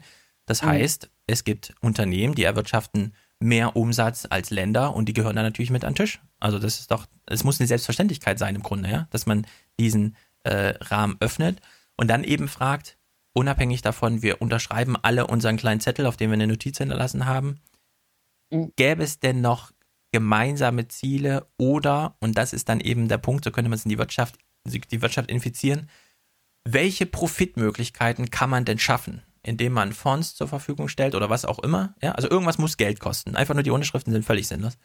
Irgendwas muss Geld kosten und dann kann man ja entscheiden, für was gibt man das Geld dann aus. Ja, und, wenn dann Elon finde, Musk kommt und sagt, ich baue euch die größte Fabrik der Welt und in der werden nur Batterien gebaut, könnte man ja überlegen, ob man das nicht ein bisschen aus den marktwirtschaftlichen Prinzipien rausholt und solchen, solche Fonds dafür öffnet. Obwohl das sind ja bisher die Prinzipien, die auch gewählt worden sind. Ich meine, Expertenkommissionen, ja, aber nur auf lokalen Ebene, jemand, nicht auf ja, globaler so Experten, Ebene. Ja, genau. So Expertenkommissionen haben wir auf jeden Fall. Ja, aber das ist ja der Unterschied. Das ist, das ist der Unterschied.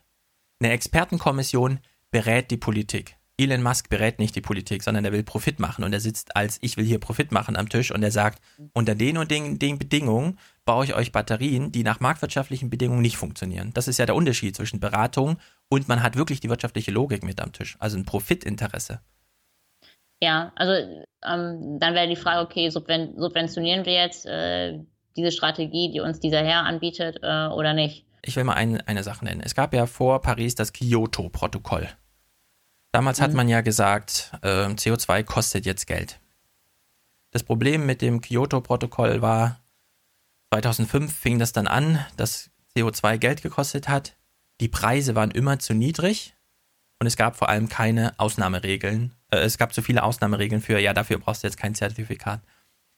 Das heißt, ähm, wenn man Energie brauchte als Unternehmen. Und wir haben mittlerweile viele Unternehmen, gerade jetzt im Digitalen, ja, also irgendwelche Datacenter stehen irgendwo, äh, wo die Sonne gut scheint, also die kann man ja frei platzieren, wo die Sonne gut scheint, irgendwo im Norden, wo man sie nicht so viel kühlen muss und so weiter, wo das Kraftwerk gleich daneben gestellt wird, ja, wie in der Uni, Uni Bielefeld, ja. Wenn das Unternehmen groß genug ist, steht das Kraftwerk gleich daneben. Wenn man CO2 auf CO2-Handel umsteigt, spart man pro Tonne äh, kostet das pro Tonne CO2, die man produziert. Ähm, äh, ich glaube, der Preis 2009, so ein Referenzpreis, der schwankte immer so zwischen 7 und 15 Euro für eine CO2-Tonne. Bleiben wir mal bei 10, ja? Kostet dann, dann 10 Euro. Das Ausweichen vor sieben Jahren in erneuerbare Energien war immer teurer.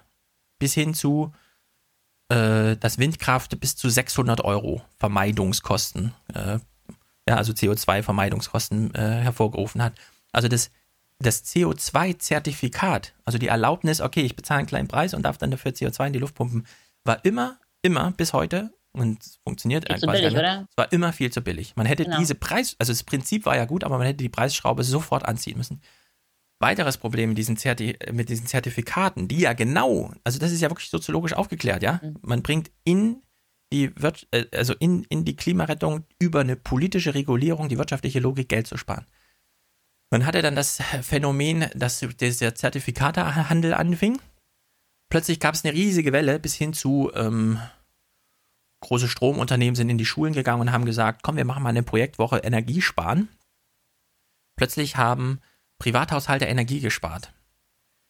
Nun gut, sie haben weniger Strom gekauft, aber das Unternehmen selbst brauchte weniger Zertifikate, konnte die also dann weiterhandeln und hat damit dann wieder äh, Reibach Preis, gemacht. Ja? Den, den Preis sozusagen genau. noch, noch verniedrigt. Ich meine, die Konsumenten zu Hause haben die Energie gespart und die Unternehmen, die die Energie herstellen, haben damit Profite erwirtschaftet. Ja? Also das Prinzip des CO2-Handels wurde genau einmal äh, auf Minus gedreht, sodass es wieder ein Profitinteresse war von den äh, Unternehmen. Also die Verursacher hatten nachher keine, gar keine Verursacher mehr. Also die Produzenten als Verursacher hatten, hatten nachher gar keine Konsumenten als Verursacher mehr. Genau. Aber wenn man dann, glaube ich, noch andere Möglichkeiten einschätzt, also ich glaube, glaub, gerade die Energiewende verfüllt eigentlich zumindest in Deutschland die Kosten dafür, glaube ich, hat hier, ich habe gestern einen Artikel von einem Freund bekommen, der meinte, also das ist natürlich von der Welt hier und N24 äh, kann man alles kritisieren, ähm, aber ich glaube am 10.10.2016 äh, gab es eine Meldung, die Energiewende kostet die Bürger 250 Milliarden. Peter Altmaier saß damals als Umweltminister in der FAZ, hat ein Interview gegeben, hat gesagt, die Energiewende kostet eine Billion Euro. Dann äh, kann man ja mal als Vergleich nochmal zurück äh, sehen, was gerade in dem Pariser Abkommen genannt worden ist. Also alle Entwicklungsländer, die die Mehrheit sind oder Entwicklungsländer oder Emerging, what, what, also egal wie man das jetzt immer äh, nennen mag ähm, oder wie war der Wortlaut, ich weiß es nicht genau, mhm. sollen 100 Milliarden an Hilfen bekommen für ja. die Energiewende. Also wenn man das mal vergleicht, selbst Deutschland, ja, braucht, also äh, Deutschland ist 2% der Welt in der Energiebilanz. Zwei Prozent der Welt. Und da kostet es 250 Milliarden. Genau, also bis, zu, bis die Energiewende so vollführt worden ist, also wie anscheinend das politische Ziel ist, müssten 250 Milliarden aufgewendet werden und für eine vierköpfige Familie äh, wäre sozusagen der Preis halt indirekt ähm, 25.000 Euro ja. pro Haushalt. Ja, ist, ja? Ähm, also ähm, da sind anscheinend diese 100, also wenn man das jetzt schon weiß, und das ist anscheinend schon bekannt gewesen, ja, wie kann man dann zu der Zahl kommen und wir unterstützen äh, alle anderen Länder auf unserem Weg mit 100 Milliarden? Diese Länder, die man da mit 100 Milliarden unterstützt, sind die, deren Emissionswachstum auf 500 Prozent diagnostiziert wird, prognostiziert ja. wird, bis zum, bis zum Erreichen des Jahres, in dem das Klimaziel angeblich erreicht werden soll. Also wir können, wir können jetzt eigentlich so einen Bogen schlagen und sagen, es bringt ja alles nichts, ja. Es ist nur politisches Theater, es ist sozusagen Wohlfühl-Vermeidungsproblematik und zum Glück haben wir jetzt den Journalismus, der uns auch noch erklärt, wir dürfen uns jetzt wirklich wohlfühlen, weil wir werden dieses Ziel nie erreichen. Donald Trump ist schuld. Ja? Genau.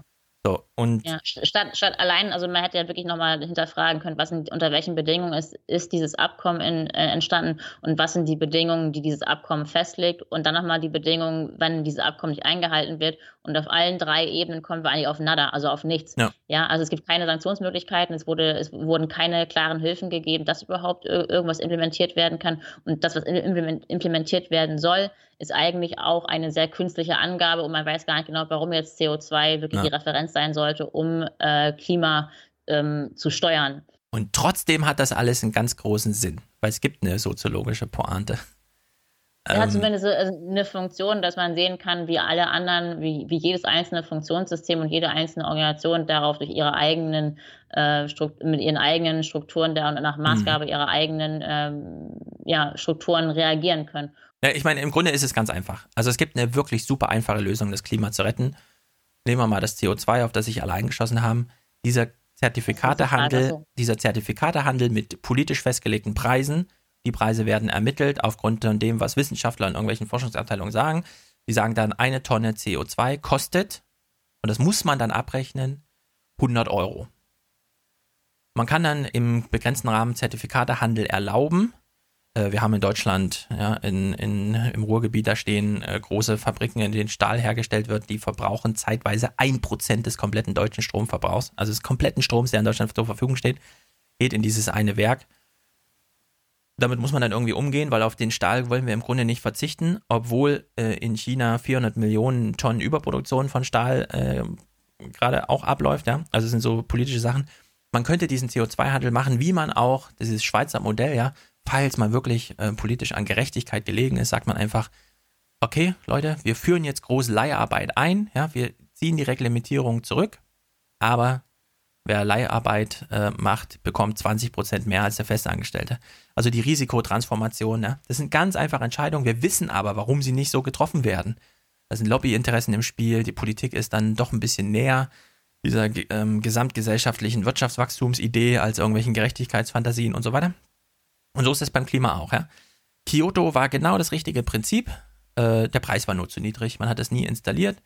Und Versorgerprinzip, man hat eben nicht dem Bürger sein CO2-Zertifikat gegeben, sondern dem Unternehmen, das den Bürger mit Strom versorgt, weshalb das plötzlich anfing, hier große Stromsparkampagnen zu fahren, ohne dass wirklich weniger Strom hergestellt wurde, sondern man konnte ihn nur doppelt anders verkaufen und das Zertifikat gleich noch hinterher. Ja? Also man hat im Grunde zu spät auf die äh, auf die Nebenwirkungen von diesen politischen, Inf also von diesen Infizierungen von Klimaideen in die Funktionssysteme reagiert.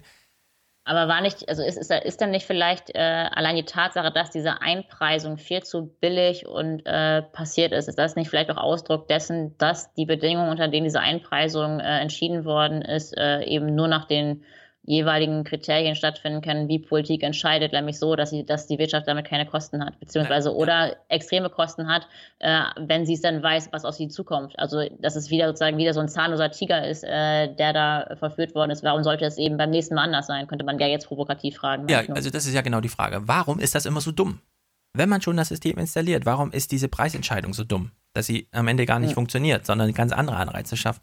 Sie müsste ja nur, der Preis müsste ja nur fünfmal so hoch sein man kann ja den Unternehmen, die das dann wirklich, die dann nicht drum rumkommen, aber deren Güter wir brauchen, da kann man es ja wieder drehen und so weiter. Nun haben wir eine FDP, die antritt und sagt, oh, also die Energiesteuer will ich abschaffen. Ne? Wir hatten ja mal eine rot-grüne Koalition, also eine rot-grüne Regierung. Und das Urteil von Helmut Wiesenthal ist da wirklich äh, eindeutig, ja. Also die Grünen haben es verpasst, 1998 bis 2005, neben den Gesetzen, die alle sehr gut waren, wie er sagt, auch die Institutionen so zu verankern, dass sie nicht mehr durch demokratische Prozesse revidierbar oder marginalisierbar sind. Mhm. Also es ist, ähm, wie soll man sagen, auf, auf lokaler Ebene funktioniert es, weil Menschen plötzlich auf die Straße gehen, wenn vor ihrem, vor ihrer Nase auf dem Horizont ja, ein Kraftwerk auftaucht. Dann gibt es da Protest. Und wenn da Flüchtlingsheime äh, gebaut werden, dann gibt es da auch Protest. Man kann also diesen, diese, diese Angst und diese Empörung nutzen. Und so wie man sie auf lokaler Ebene nutzt, kann man das auch im, ja, global ist wieder so ein, aber man, man kann es äh, skalieren, wie man so schön sagt.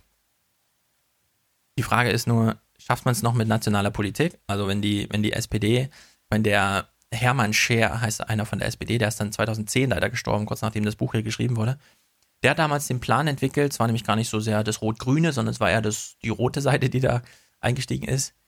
Also Grün wollte sozusagen keine Atomkraft. Und dann haben sie einfach ein Gesetz geschrieben und haben gedacht, das ist ein Selbstläufer, das kriegt auch eine schwarz-gelbe Koalition nicht wieder zurückgebunden, haben sie dann doch und dann gab Fukushima und dann doch nicht und so. Hermann Scher hat damals die Idee gehabt, Energiekonzerne komplett zu entmachten, regionale Modelle, also so auch so genossenschaftlich und so weiter das aufzuziehen und bis 2040 erneuerbaren Energien ohne Importe. Ja? Und das keiner, der sich diesen Plan angeguckt hat, gesagt, das funktioniert nicht. Doch, sondern es funktioniert.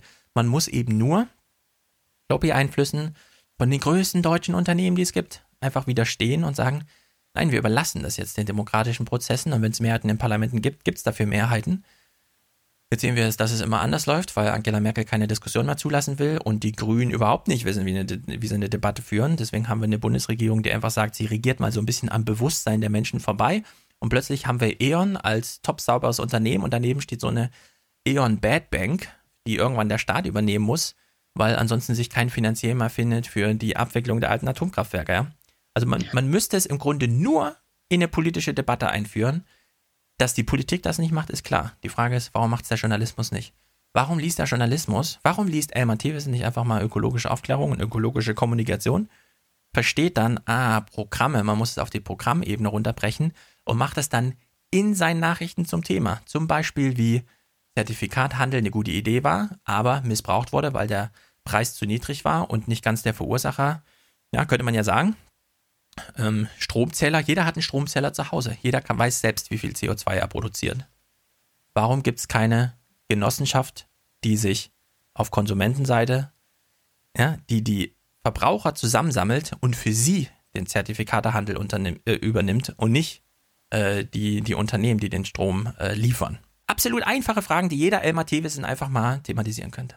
Ja, ich meine, also operativ sind es einfache Fragen, glaube ich. Es ist nur die Frage, wie man das, wie man diese Programme halt ähm, im, im, Einzelnen oder im Detail implementiert, ob man das eben als, äh, also als ökologischen Fußabdruck macht, der schon eine reine aggregierte Form ist, was alle meine ähm, klimasensiblen äh, Ausstöße angeht und das sozusagen summiert.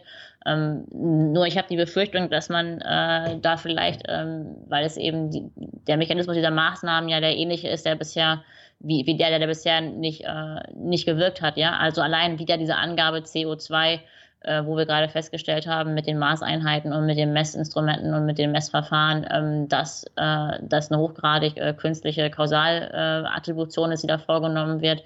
Ähm, macht es denn dann Sinn, dass man diese ähm, Attributionen immer wieder, also ist es, ist denn die Lösung, dass man sie nur besser misst und nur besser verteilt und nur besser ähm, in ein in, in, in so in, äh, in, in, Programme speist, wie man dann sozusagen diese Lasten verteilt und das besser einpreist. Ist das die Lösung? Nee, die Lösung, ähm, äh, die Lösung ist, also auf der Ebene würde ich gar nicht so nach Lösung suchen, sondern mhm. es müsste, also ich stelle mir irgendwie vor, aber es kostet viel Kraft, weil die Vorstellung ist schwierig. Cem Özdemir als Chef der Grünen Partei müsste mal abseits von Erdogan ist auch ein Arschloch äh, irgendwelche Argumente finden, wie zum Beispiel, Zertifikatehandel jetzt.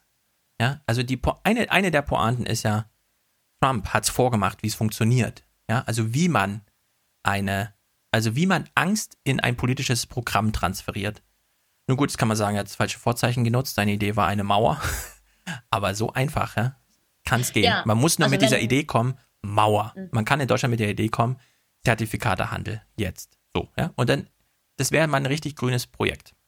Ja, also ich glaube, ich glaube, man muss wirklich die Frage dann irgendwie anders stellen und nicht als Einheitsfrage, äh, was ist die Lösung für den Klimawandel, sondern ja, man muss nicht. eben, nee, nee. wie gesagt, mhm. man muss, dafür gibt es kein Einheitsrezept, das äh, kann man nicht äh, leisten, denn man weiß, dass die Gesellschaft oder die moderne Gesellschaft eben gespalten ist in verschiedene Funktionssysteme mit eigenen Logiken und eigenen Organisationslogiken wiederum, ähm, dann ist, glaube ich, die Frage eigentlich nur, wie kann jedes einzelne Funktionssystem sich resonant gegenüber einem Thema halten, was gerade äh, von Protestbewegungen beobachtet wird und was durch Angstthemen äh, Resonanz ja. in den einzelnen Funktionssystemen äh, erzeugen kann. Und man dann wiederum fragt, okay, wie kann die Politik darauf eigentlich reagieren und zum jetzigen Zeitpunkt mit unserer Parteienlandschaft? Mhm. Dann wäre, glaube ich, deine Antwort auf jeden Fall ähm, jetzt eine Möglichkeit, ja, nämlich zu sagen, okay, wie kann es eigentlich sein, dass die Grüne Partei ähm, sich das Thema, also deren Ursprungsthema hat nehmen lassen, nicht als als ähm, als Abgrenzung oder als Distinktionsmerkmal, von wegen, wir sind die Einzigen, die grüne Politik betreiben, sondern mittlerweile ist ja nur eine Frage der Priorisierung. Und interessanterweise kann man anscheinend bei den Grünen beobachten, grüne Themen, irgendwie zumindest was bei den Medien ankommt, äh, ist es nicht gerade sehr gut ähm, äh, thematisiert worden. Aber das sind, sind die Grünen selbst schon. Genau, also das ist natürlich der, deren äh, Kommunikationsproblem in Anführungsstrichen, also jetzt Kommunikation im Sinne von politischer Strategie und nicht als, Der Katrin Göring-Eckardt ist von Angela Merkel nicht zu unterscheiden. Angela Merkel steht auf der Bühne und sagt, Donald Trump hat es uns sehr schwer gemacht, die Schöpfung zu bewahren. Das waren ihre Worte. Äh, genau, äh, Katrin Göring-Eckardt steht da und sagt, Klimafragen sind die Fragen der Menschheit. Und dann sitzt man so zu Hause und denkt so, na gut, gehe ich jetzt und hole mir ein Eis. Ja, so ungefähr. Ja, beziehungsweise Frau Merkels ähm, Wortlaut war, hatte ich mir aufgeschrieben, ähm, äh, es geht darum, die Schöpfung zu bewahren. Und da kann man eigentlich fast sagen, man kommt die gerade vom Kirchentag. Also, ähm, ja, sie kommt ja gerade vom Kirchentag. Und sie kommt gerade vom Kirchentag, interessanterweise, ja.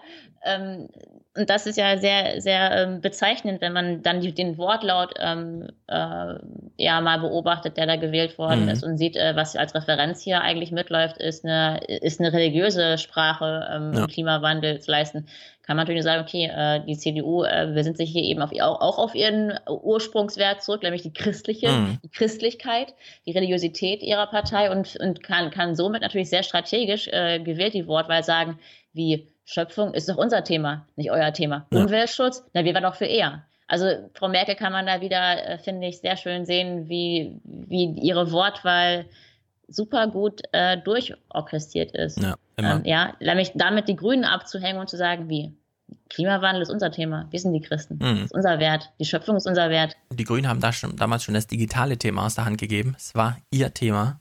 Also lange bevor die Piraten kamen, haben sie es schon verloren äh, als Thema und dann nicht wieder aufgegriffen. Jetzt haben sie ihr eigentliches grünes Thema auch verloren und greifen es nicht wieder auf im richtigen Moment.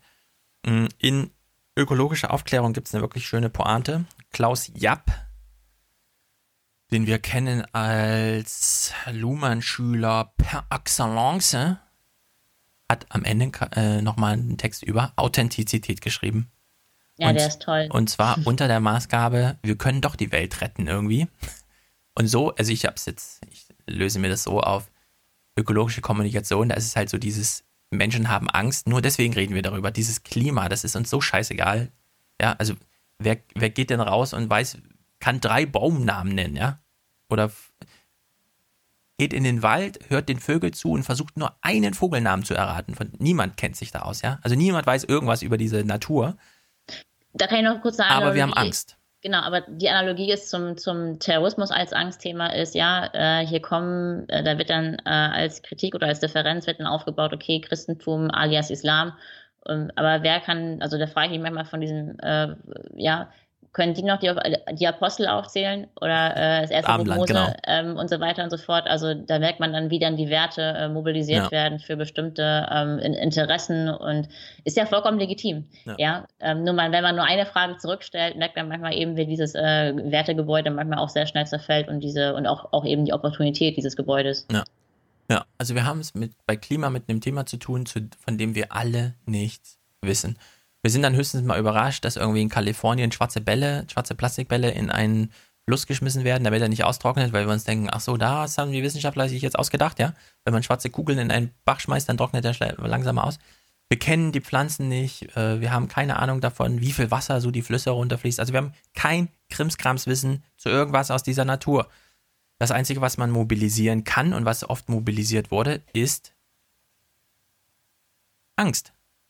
Fukushima, ja. Ich weiß noch, wie wir damals, da gab es in Bielefeld diese eine Tagung, in der die Stimmt, Sozi zusammen. Ja, in der die Soziologen da saßen und meinten, ja klar, wenn ich jetzt Zeitung lese, okay, da ist in Fukushima auf der anderen Seite der Welt ein Atomkraftwerk explodiert und deswegen treten wir aus der Atomkraft aus. Kann man das erklären? Nein, das kann man nicht erklären. Das ist allerhöchstens intuitiv plausibel. Dafür gibt es überhaupt keine Erklärung. Was ist das für eine Logik? Nur weil da irgendwie eine Welle an, äh, anschlägt ans Ufer und deswegen ein Reaktor kaputt geht, schalten wir Atomkraftwerke aus, ja? Also Angst kann alles, was unerklärlich ist, kann alles machen, ja. Wir genau, Angst kann nämlich Territorialgrenzen äh, überschreiten. Ich hatte damals zu diesem Artikel geschrieben äh, über die Expertenkommission. Angst liegt genauso quer wie alles andere auch. Das ja. Klima, das, das, das, Digitale, irgendwelche Genforschungen, ja. Äh, also, also die persönliche Angst ist tatsächlich der größte Treiber von allem. Man muss sie nur nutzen. Und dann darf man auch keine komische Angst haben. Einfach machen, wie Trump das gemacht hat, ja. Alles ist plötzlich möglich. Der dümmste Mensch der Welt kann Präsident werden, wenn man nur die Angst richtig nutzt. Und wenn der dümmste Mensch das schafft, schaffen es dann die anderen irgendwie auch. Naja, also das wird aber in diesem Klimaprogramm erstmal keinen äh, Niederschlag finden.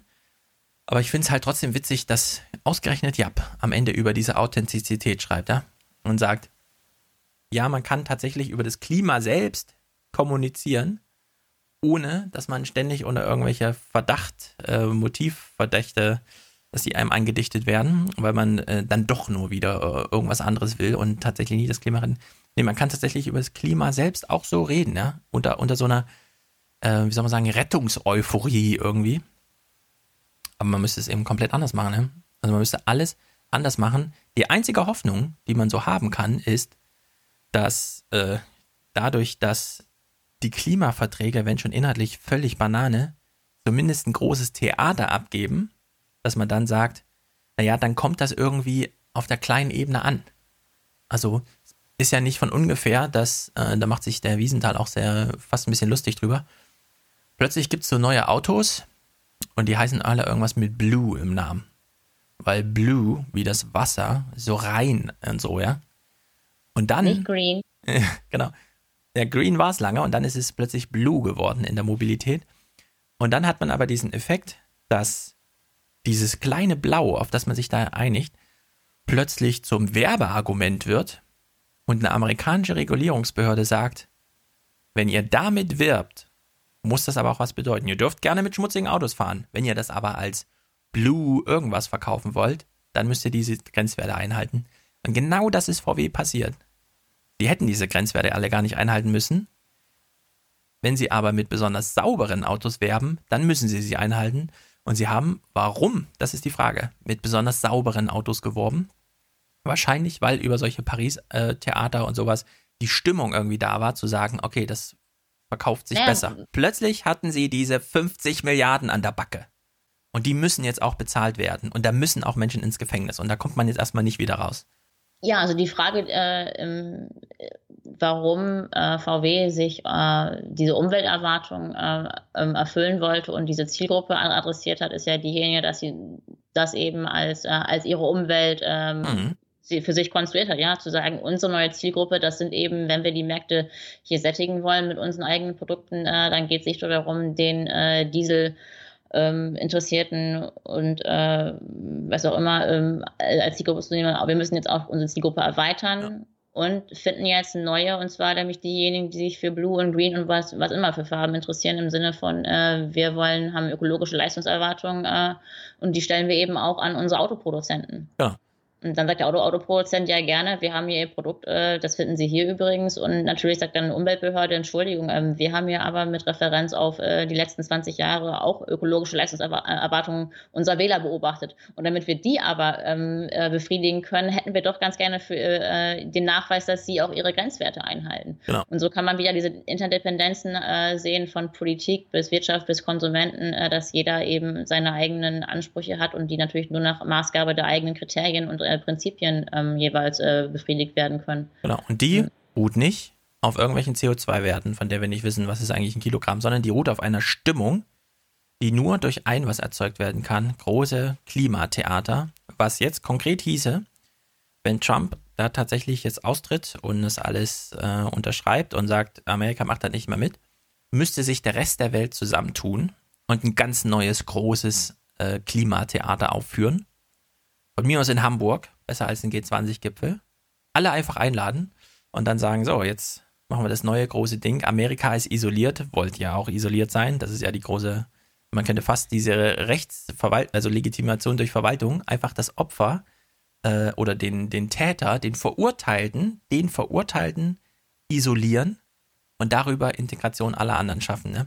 Ja, du meinst, du meinst ähm, Legitation durch Verfahren. Genau, du, wenn, ne? schon, wenn schon die ganzen Klimarettungsprozesse auf globaler Ebene nur Theater sind, dann wenigstens richtig, so dass wirklich dann Verfahrenstheater, ja. Dass wirklich ja. jeder versteht, wer sich wie Trump verhält, gehört ja nicht mehr dazu. Und damit meint, ist nicht nur die politische Weltgemeinschaft gemeint, sondern damit ist dann auch der Markt gemeint. Das ist dann nicht mehr, das sind nicht mehr die Regeln des Marktes. Wenn man sich so verhält, dann wird man gleich stigmatisieren und so weiter. Und das könnte er, wer weiß, auch äh, gewisse. Aber wenn erstmal alle sagen, nö, Paris wird nicht neu verhandelt, das gilt jetzt erstmal so, weil dann alle Staaten doch ganz froh sind, dass sie äh, es eigentlich durchbekommen haben, genau nichts machen zu müssen, dann hat man natürlich genau nichts gerettet. Ja, ich meine, es ist ja schön, also ich finde, also an der Klima, an dem Klimaabkommen, genauso wie an der Klimaabkommensberichterstattung, kann man sehr schön sehen, äh, wie diese einzelnen Funktionssysteme laufen und man kann eben auch sehen, was machbar ist und was nicht machbar ist. Und äh, was daran gezeigt werden kann, ist eben, ähm, ja, also selbst wenn man jetzt sagen würde, Angstkommunikation ist diejenige, die für dieses Thema wieder Resonanz in den einzelnen Funktionssystemen erzeugt, ja, dadurch, dass, dass die Unternehmen Angst haben, ihren Kunden zu verlieren, dass die Politik Angst hat, ihren Wähler zu verlieren, wenn man den ja. Begriff nochmal um, umdreht, ähm, dann, dann kann man ja beobachten, ja, aber warum haben denn dann die Filme von Al Gore über den Klimawandel oder von äh, Leonardo DiCaprio. Wie kann es eigentlich sein, dass die bisher medial so wenig äh, Resonanz, Resonanz erzeugt haben? Also wenig und weil ich meine, die Bilder sind ja da. Also die Bilder vom großen, weiten Meer, hm. was passiert und was möglich sein müsste, wie wir uns eigentlich, also als, als Negativbeispiel natürlich nur, ähm, wie, dass das Meer dann halt irgendwann weg ist, wenn wir Schiffe bauen wollen. Ja. Oder man rechnet einfach durch wie viel Grad Klimaerwärmung bedeuten wie viel mehr Flüchtlinge in Deutschland. Und dann versucht, versucht man. Ja, okay, das wäre halt die Frage, ne? inwiefern kann man eben. Äh, an der Ursache, genau. nicht am Anlass anzusetzen. Ja, wo dann wieder um die Frage wäre, wo setzt man eigentlich dann bei welcher, also wie infinit äh, hat man diesen Regress mhm. dann eigentlich ähm, konstruiert? Und wenn man Krieger, wenn man Kriege auf Klimaursachen zurückführt. Ähm, ich glaube, Teilursachen kann man da immer finden. Ähm, ja. Es ist immer nur die Frage, wie gesagt, wie die Medien das beobachten und wie die Politik das beobachtet und wie die Wirtschaft das beobachtet und welche, welche Reaktionsweisen sie daraufhin äh, als, äh, als Lösungsstrategien äh, nimmt. Aber interessanterweise ja. habe ich das Gefühl, dass einfach sehr viel Geld damit verballert wird. Also allein so eine Klimawende, wenn jetzt hier steht äh, in, in der Welt, äh, eine halbe, also eine halbe Billion beziehungsweise 250 äh, Milliarden Euro.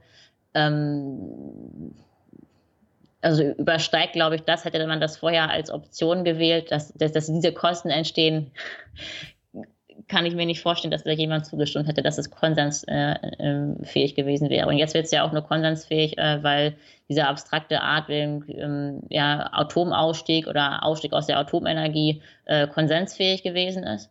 Äh, und man dann jetzt nach und nach inkrementell äh, merkt, welche Kosten damit verbunden sind. Mhm. Und man mittlerweile ja auch merkt, dass ich glaube, ähm, einige Bundesländer halt sagen, wir tragen die nächste Stufe nicht mehr mit an Gesetzestexten, äh, die ähm, eben zu der äh, Einspeisung ja. oder zu, zu, der, ja, zu der ähm, Reduktion von, von, von klimasensiblen äh, Gasen und äh, Kosten äh, beitragen sollen. Wie auch immer, es wird alles nichts helfen. Ich will noch einen Satz zum Abschluss vorlesen von Wiesenthal. Also dieses Buch ist jetzt ungefähr nicht ganz zehn Jahre alt und er schreibt, also zählt so ein paar politische Strömungen auf und schreibt dann, Zitat, der Vollständigkeit halber ist noch das Vorhandensein eines Lagers von Klimaskeptikern zu erwähnen, die allerdings weder in der deutschen noch in der internationalen Diskussion eine nennenswerte Rolle spielen. Ja, also es hat jetzt genau zwei amerikanische Präsidentschaftsperioden gedauert, um Donald Trump als größten Klimaskeptiker ins Spiel zu bringen. Und in der Hinsicht sieht es äh, sowieso äh, ganz äh, negativ aus, zumindest wenn man soziologisch darüber spricht. Deswegen lassen wir am Ende den Philosophen sprechen, Richard David Brecht. Die Prisoph hat uns das im Forum empfohlen. Äh, Brecht war irgendwie bei der Zeit bei einer Veranstaltung und hat dort über Massentierhaltung gesprochen, als unter anderem größter Verursacher äh, von Treibhausgasproduktion, die, die den menschengemachten Anteil am Klimawandel äh, doch sehr forciert. Und er hat eine sehr überraschende, also erstmal braucht er nur fünf Minuten, um darüber aufzuklären, dass es dass dem Konsumenten das eh alles egal ist, dass am Ende der Preis entscheidet. Und dann hat er aber ein super Argument, warum Fleisch demnächst super billig wird und die Umwelt nicht mehr schädigt und trotzdem alle zufrieden sind. Also wer es noch nicht gehört hat, kann sich überraschen lassen. Die Pointe ist wie immer Gold wert bei Richard David Brecht. Ansonsten möchte ich noch empfehlen, bei der 200 wurde mir ein, eine Zeitung überreicht. Kater Demos heißt die. Also Kater wie die Katze, der Kater. Demos wie das große äh, Volk, das demokratisch beteiligt ist. Also Kater Demos. Die suchen jetzt gerade Geld für ihr nächstes gedrucktes Magazin. Äh, das, was ich da bekommen habe, hat mich sehr unterhalten. Da ging es ums Digitale, keine Ahnung, worum es demnächst geht. Kann man mal googeln, dann kommt man auf die Start Next Seite, Kater Demos. Am Freitag, weiß ich noch nicht genau, ich bin nämlich auch nicht da. Mm, ich halte am Freitag einen Vortrag, den könnte ich entweder dann einfach sozusagen im Moment, nachdem ich ihn gehalten habe, online stellen als Podcast. Oder die Deutschlandfunk-Diskussion vom letzten Freitag, der ich beteiligt war. Die habe ich aber selbst nicht nochmal angehört. Keine Ahnung, ob die sich eignet. Die geht anderthalb Stunden. Mal gucken. Ich habe sie heute Morgen gehört, beim Joggen. Ja, also Rena ist schon im Bilde gucken, ob wir euch am Freitag dann alle in Bilde, ins Bilde bringen. Ansonsten, nächste Woche ist eine interessante Nachrichtenwoche, weil wir wünschen jetzt Jeremy Corbyn alles Gute. Äh, Theresa May ist der Teufel. Jeremy Corbyn ist eine wirklich frische Figur. Äh, wir können ihm die Daumen halten. Die wählen ja da am Donnerstag. Am 8. Ne? Vielleicht klappt's ja, man weiß es ja nicht er bringt jetzt Theresa May aufgrund ihrer, sie hat alle Polizisten rausgeschmissen in die Bredouille. Und die New York Times hat schon einen sehr lustigen Text dazu geschrieben. Kann Großbritannien eigentlich noch mehr gegen Terrorismus machen? Und dann haben sie die ganzen Überwachungsdinger aufgedröselt und man denkt sich so, nee. also das, das auf der London Bridge, äh, nicht London Bridge, auf der Tower Bridge, so ein Ding, äh, so ein ähm, Lastkraftwagenunfall zu verursachen, das ist nun wirklich also da gehen einem jetzt die Gegenmethoden aus, die sozusagen Erste Hilfe, Sicherheit vor Ort, Kameras, äh, Menschen auf der Straße und so weiter. Vielleicht sollte man jetzt diesen großen Bogen mal schlagen, den Jeremy Corbyn auch schon geschlagen hat, vom wir machen mit 100.000 britischen Soldaten Krieg im Irak und haben jetzt zehn Jahre später Terrorismus zu Hause. Oder den noch größeren Bogen vom Terror, äh, vom Klima zum Terror äh, und so weiter und so fort. Vom Klima zum Krieg, zum Terror, zur, zur Wahl in England Vielleicht müssen wir noch sagen, dass wir, wenn wir hier von ökologischer Kommunikation reden und äh, von unseren kontraintuitiven Beobachtungen darüber, wie das beobachtet wird und welche Reaktionsweisen mhm. man dann wiederum äh, sehen kann und was man daran ablesen kann, äh, vielleicht mit Luhmanns Worten gesprochen, dass wir uns bewusst sind, dass es diese Position eben außerhalb der, des alltagsweltlichen äh, Bewusstseins liegt und dem, was wahrscheinlich die ganzen Hörer äh, erwartet haben über dieses Thema, dass wir uns aufregen oder ja. dass wir sehr, ähm, sehr normativ äh, der Stellung zu beziehen. Also ich äh, hoffe, es ist jedenfalls angekommen, dass diese Position, die wir hier vertreten haben, einfach eine radikal abstrakte theoretische ist die von, von einer bestimmten Gesellschaftsbeschreibung äh, ausgeht, die eben nicht mehr auf Vernunft und auf Einheit aus ist, wie es äh, Herr Elmar Thewesen mit, seinem, äh, mit seiner Angst äh, vor ja. Donald Trump äh, versucht hat. Ja. Dass eben alle andere Angstkommunikation genauso berechtigt ist und interessanterweise man Angstkommunikation nicht immunisieren kann, weil jeder darf Angst haben. Wer Angst hat, hat Recht. Und zum anderen, was Rena sagte, natürlich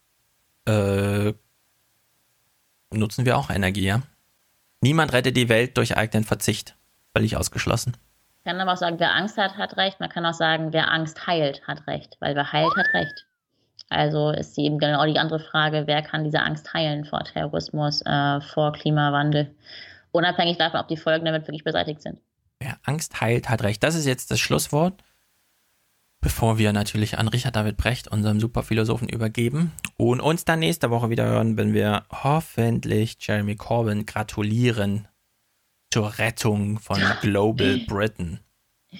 Ich, ich äh, verhalte mich mal neutral gegenüber jegliche politische Entscheidung. Mach mal. Bis dann, liebe Leute. Okay, einen schönen Tag, eine gute Woche. Meine sehr verehrten Damen und Herren, vielen lieben Dank für die Einladung und die freundlichen Einleitungsworte. Ich freue mich auch, dass Sie A, trotz der Hitze und B, trotz der Drohung, dass jetzt im allerweitesten Sinne etwas Philosophisches kommt, so brav auf Ihren Sitzen geblieben sind. Außerdem stehe ich vor einer Art Quadratur des Kreises. Ich soll innerhalb von 20 Minuten über das Verhältnis von Mensch und Tier reden und auch noch über die Frage, inwiefern der Konsument entscheiden kann. Und jetzt werden viele von Ihnen sich wahrscheinlich fragen, warum ausgerechnet ich eingeladen worden bin, weil es doch klar ist, dass Sie von all diesen Themen, ja, Ernährung und Gesundheit, die damit zusammenhängen, Verbände repräsentieren und so weiter, viel mehr Ahnung haben als ich. Denn welche Ahnung hat schon ein Philosoph? Ja, Philosophen haben keine Kompetenz. Es könnte allerdings sein, wenn sie in einer Sache ganz besonders kompetent sind, dass sie sich mit anderen Sachen nicht so gut auskennen. Das heißt also, ihre Kompetenz schwimmt in einem Meer von Inkompetenz. Und die Aufgabe der Philosophen könnte sein, Brücken zu bauen über das Meer von Inkompetenz. Also ihre Kompetenzen miteinander zu verbinden oder zu kompensieren. Und das, was ich jetzt in den nächsten 20 Minuten erzähle, sind solche Inkompetenz-Kompensationskompensatorische Gedanken zum Thema Verhältnis Mensch und Tier und kann der Konsument entscheiden. Die Frage, ob der Konsument entscheiden kann, haben wir in den letzten Jahrzehnten eindringlich mit Nein beantwortet. Ganz eindringlich. Also, seit den letzten Jahrzehnten ist es immer so, machen Sie eine Umfrage über Massentierhaltung, dann sagen 80 Prozent, Sie lehnen das ab, aber mehr als 80 Prozent essen Fleisch aus der Massentierhaltung.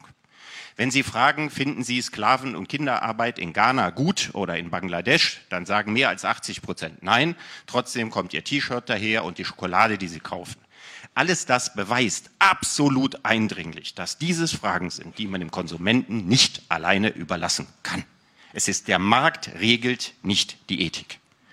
Das ist definitiv so das heißt nicht, dass nicht der eine oder andere von Ihnen ist, der in der Lage ist, ethische Entscheidungen zu treffen, aber auch ich bin damit pausenlos überfordert.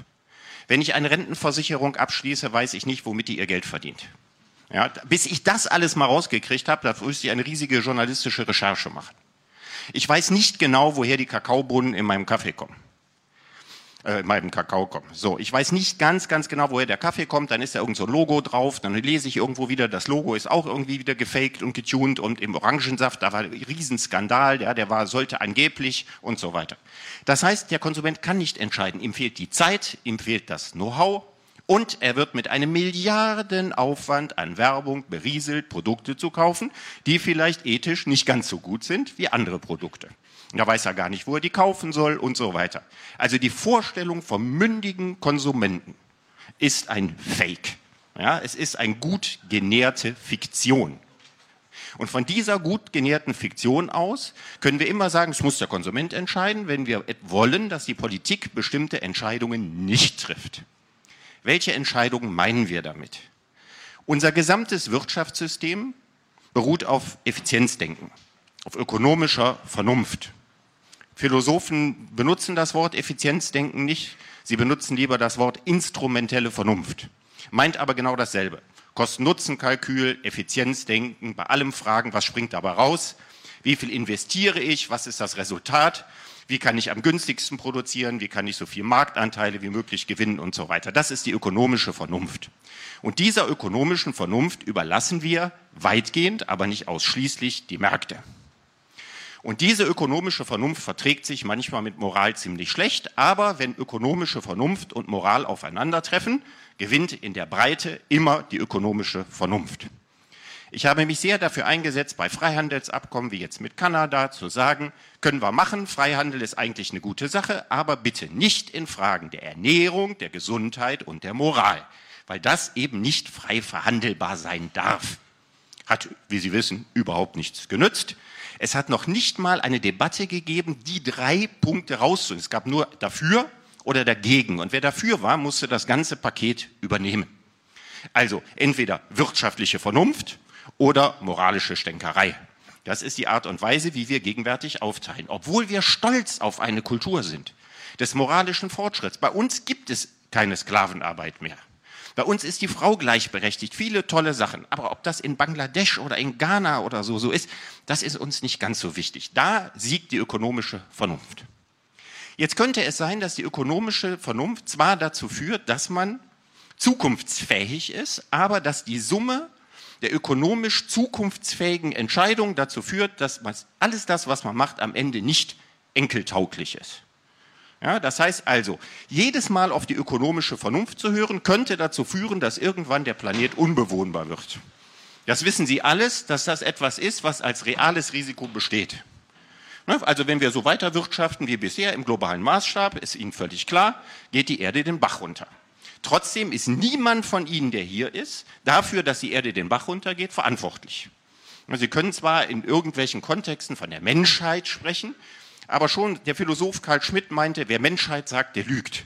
Ja, die Menschheit hat keine Adresse, keinen Briefkasten und so weiter. Und deswegen machen Sie nichts für die Menschheit, sondern Sie machen etwas in Ihrem Berufsfeld, für das Sie arbeiten. Und da folgen Sie der Zukunftsfähigkeit und der ökonomischen Vernunft. Und deswegen würden wir das niemals schaffen, die landwirtschaftliche Intensivhaltung, ja, so nennt sich die Massentierhaltung offiziell, abzuschaffen in Deutschland. Das schaffen wir nicht. Obwohl 80 Prozent dagegen sind, können wir die nicht abschaffen. Und jetzt ereignet sich etwas, was richtig spooky ist. Wir werden sie aber abschaffen. Und zwar wahnsinnig schnell. Ich sage das in Anwesenheit des Generalsekretärs des Bauernverbandes. Und zwar nicht durch moralische Argumente. Auch nicht dadurch, dass die Anzahl der meist weiblichen Veganer in den Großstädten sich vermehrt. Das alles überlebt die herkömmliche Massentierhaltung vollständig.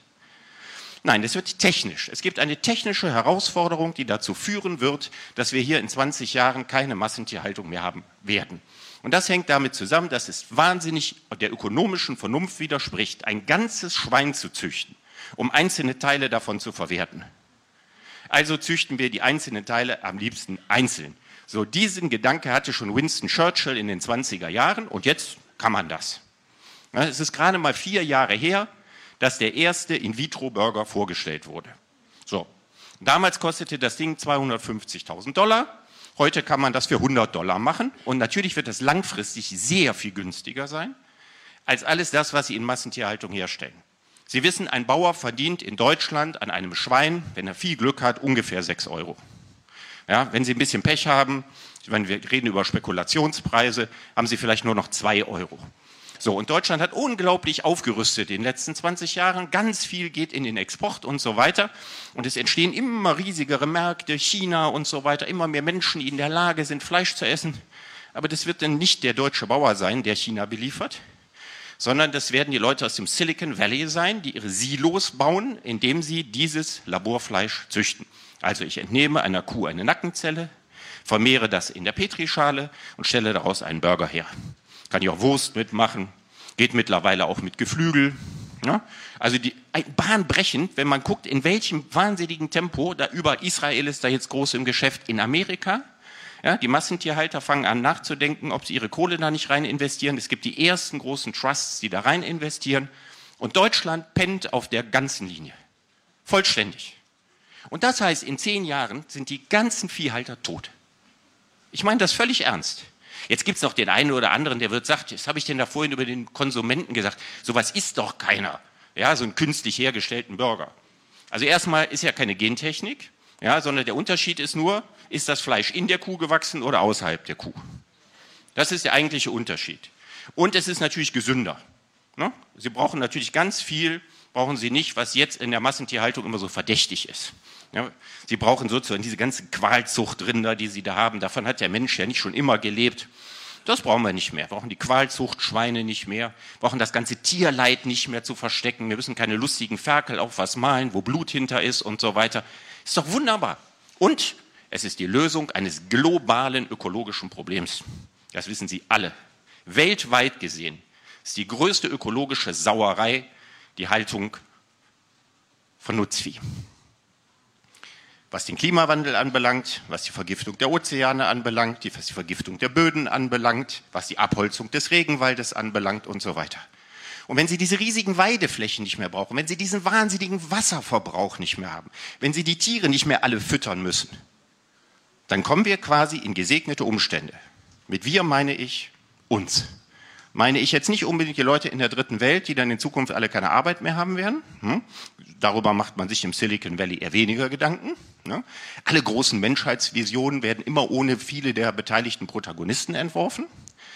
Aber wenn wir in Deutschland jetzt nicht hingehen und ein, wie bei den erneuerbaren Energien, rechtzeitig, das hätten wir in Deutschland machen sollen statt Atomkraft, ja, wenn wir jetzt rechtzeitig da reingehen, dann werden sich viele landwirtschaftliche Erzeuger noch zu Kooperativen zusammenschließen und daran Anteil nehmen können. Wenn sie das in fünf Jahren nicht geschafft haben, dann werden sich die Leute wie Sergi Brin oder wie Peter Thiel die Verfahren patentieren lassen zur Herstellung dieser Burger. Und dann wird das Gleiche passieren, was uns mit Google und mit der Suchmaschine passiert ist. Und das wird wahnsinnig schnell gehen. Und jetzt ist genau der Zeit, von dem wir später mal sagen müssen, da hätten wir einsteigen müssen. Das hätten wir zum frühesten Zeitpunkt machen sollen. Weil es ökologisch richtig ist weil es diesmal auch der ökonomischen Vernunft entspricht. Sie können natürlich noch sagen, ach, das ist so ein Spartenprodukt und das weiß ich nicht. Wer kauft sowas? Ja? SUV-fahrende Ökostromkunden am Prenzlauer Berg vielleicht oder so. Ja? Das setzt sich nicht durch. Das setzt sich über Ethik durch und das setzt sich über Preis durch. Das wird günstiger werden. Und zwar sehr, sehr schnell. Also wir könnten sehr schnell in eine Lage geraten, ne, wie die berühmten Filmhersteller Kodak und so weiter, die nicht kapiert haben, was die Digitalkamera angerichtet hat. Und in genau dieser historischen Situation sind wir gerade. Ich habe nicht gehört, dass von Seiten des Bundeslandwirtschaftsministeriums irgendwelche Gedanken über dieses Thema ernsthaft verschwendet werden, Subventionen gemacht werden, überlegt, wie sieht strategisch gesehen in 10 oder 20 Jahren der Markt aus. Es ist erschreckend, dass wir das alles nicht machen. Jede technische Innovation hat auch Schattenseiten. Und auch diese wird Schattenseiten haben. Ich sehe vor allen Dingen all die Landarbeiter in der dritten Welt, für die in Zukunft einfach nichts mehr da ist oder die kleinen Viehhalter und so. Das sehe ich alles. Aber ich sehe auch keinen Grund mehr, den Regenwald abzuholzen, außer für Tropenholz und nicht mehr für Landnahme. Ich sehe keinen Grund mehr, in diesem unfassbaren Ausmaß Getreide anzubauen, das nur an Tiere verfüttert wird. Ich weiß, nicht jeder Acker, auf dem Tierfutter wächst, ist für Menschen geeignet, aber viele davon wären geeignet. Das heißt also, wir hätten eine völlige neue Umstrukturierung. Und wenn wir das anders als sonst auf der einen Seite technisch vorantreiben und auf der anderen Seite, das kommt wieder sowas, was man hier bilden wollte, sozusagen mal gesamt überlegen, Gesamtvernunft, ja. Was müssen wir sozial dabei berücksichtigen? Ja, was sind die ganzen verschiedenen Aspekte, die da dranhängen, damit wir nicht technisch irgendwo hinvorpreschen und eine Situation schaffen, die das hat, was Philosophen kontingenzdiversifizierbare Nebenfolgekonflikte nennen. Also böse Folgen, die man nicht vorgehabt hat, weil man sich über viele Dinge keine Gedanken gemacht hat. Und ich glaube, dass das, was ich hier sage, das ist jetzt nicht sozusagen, der Philosoph redet sich ins Pathos, das ist ernst. Es, wir stehen vor einem gewaltigen Umbruch und wenn wir das jetzt nicht ganz schnell anpacken, dann wird es auf der einen Seite zwar für den Planeten gut sein, in ökologischer Hinsicht, aber für die deutschen Bauern sehe ich dann schwarz.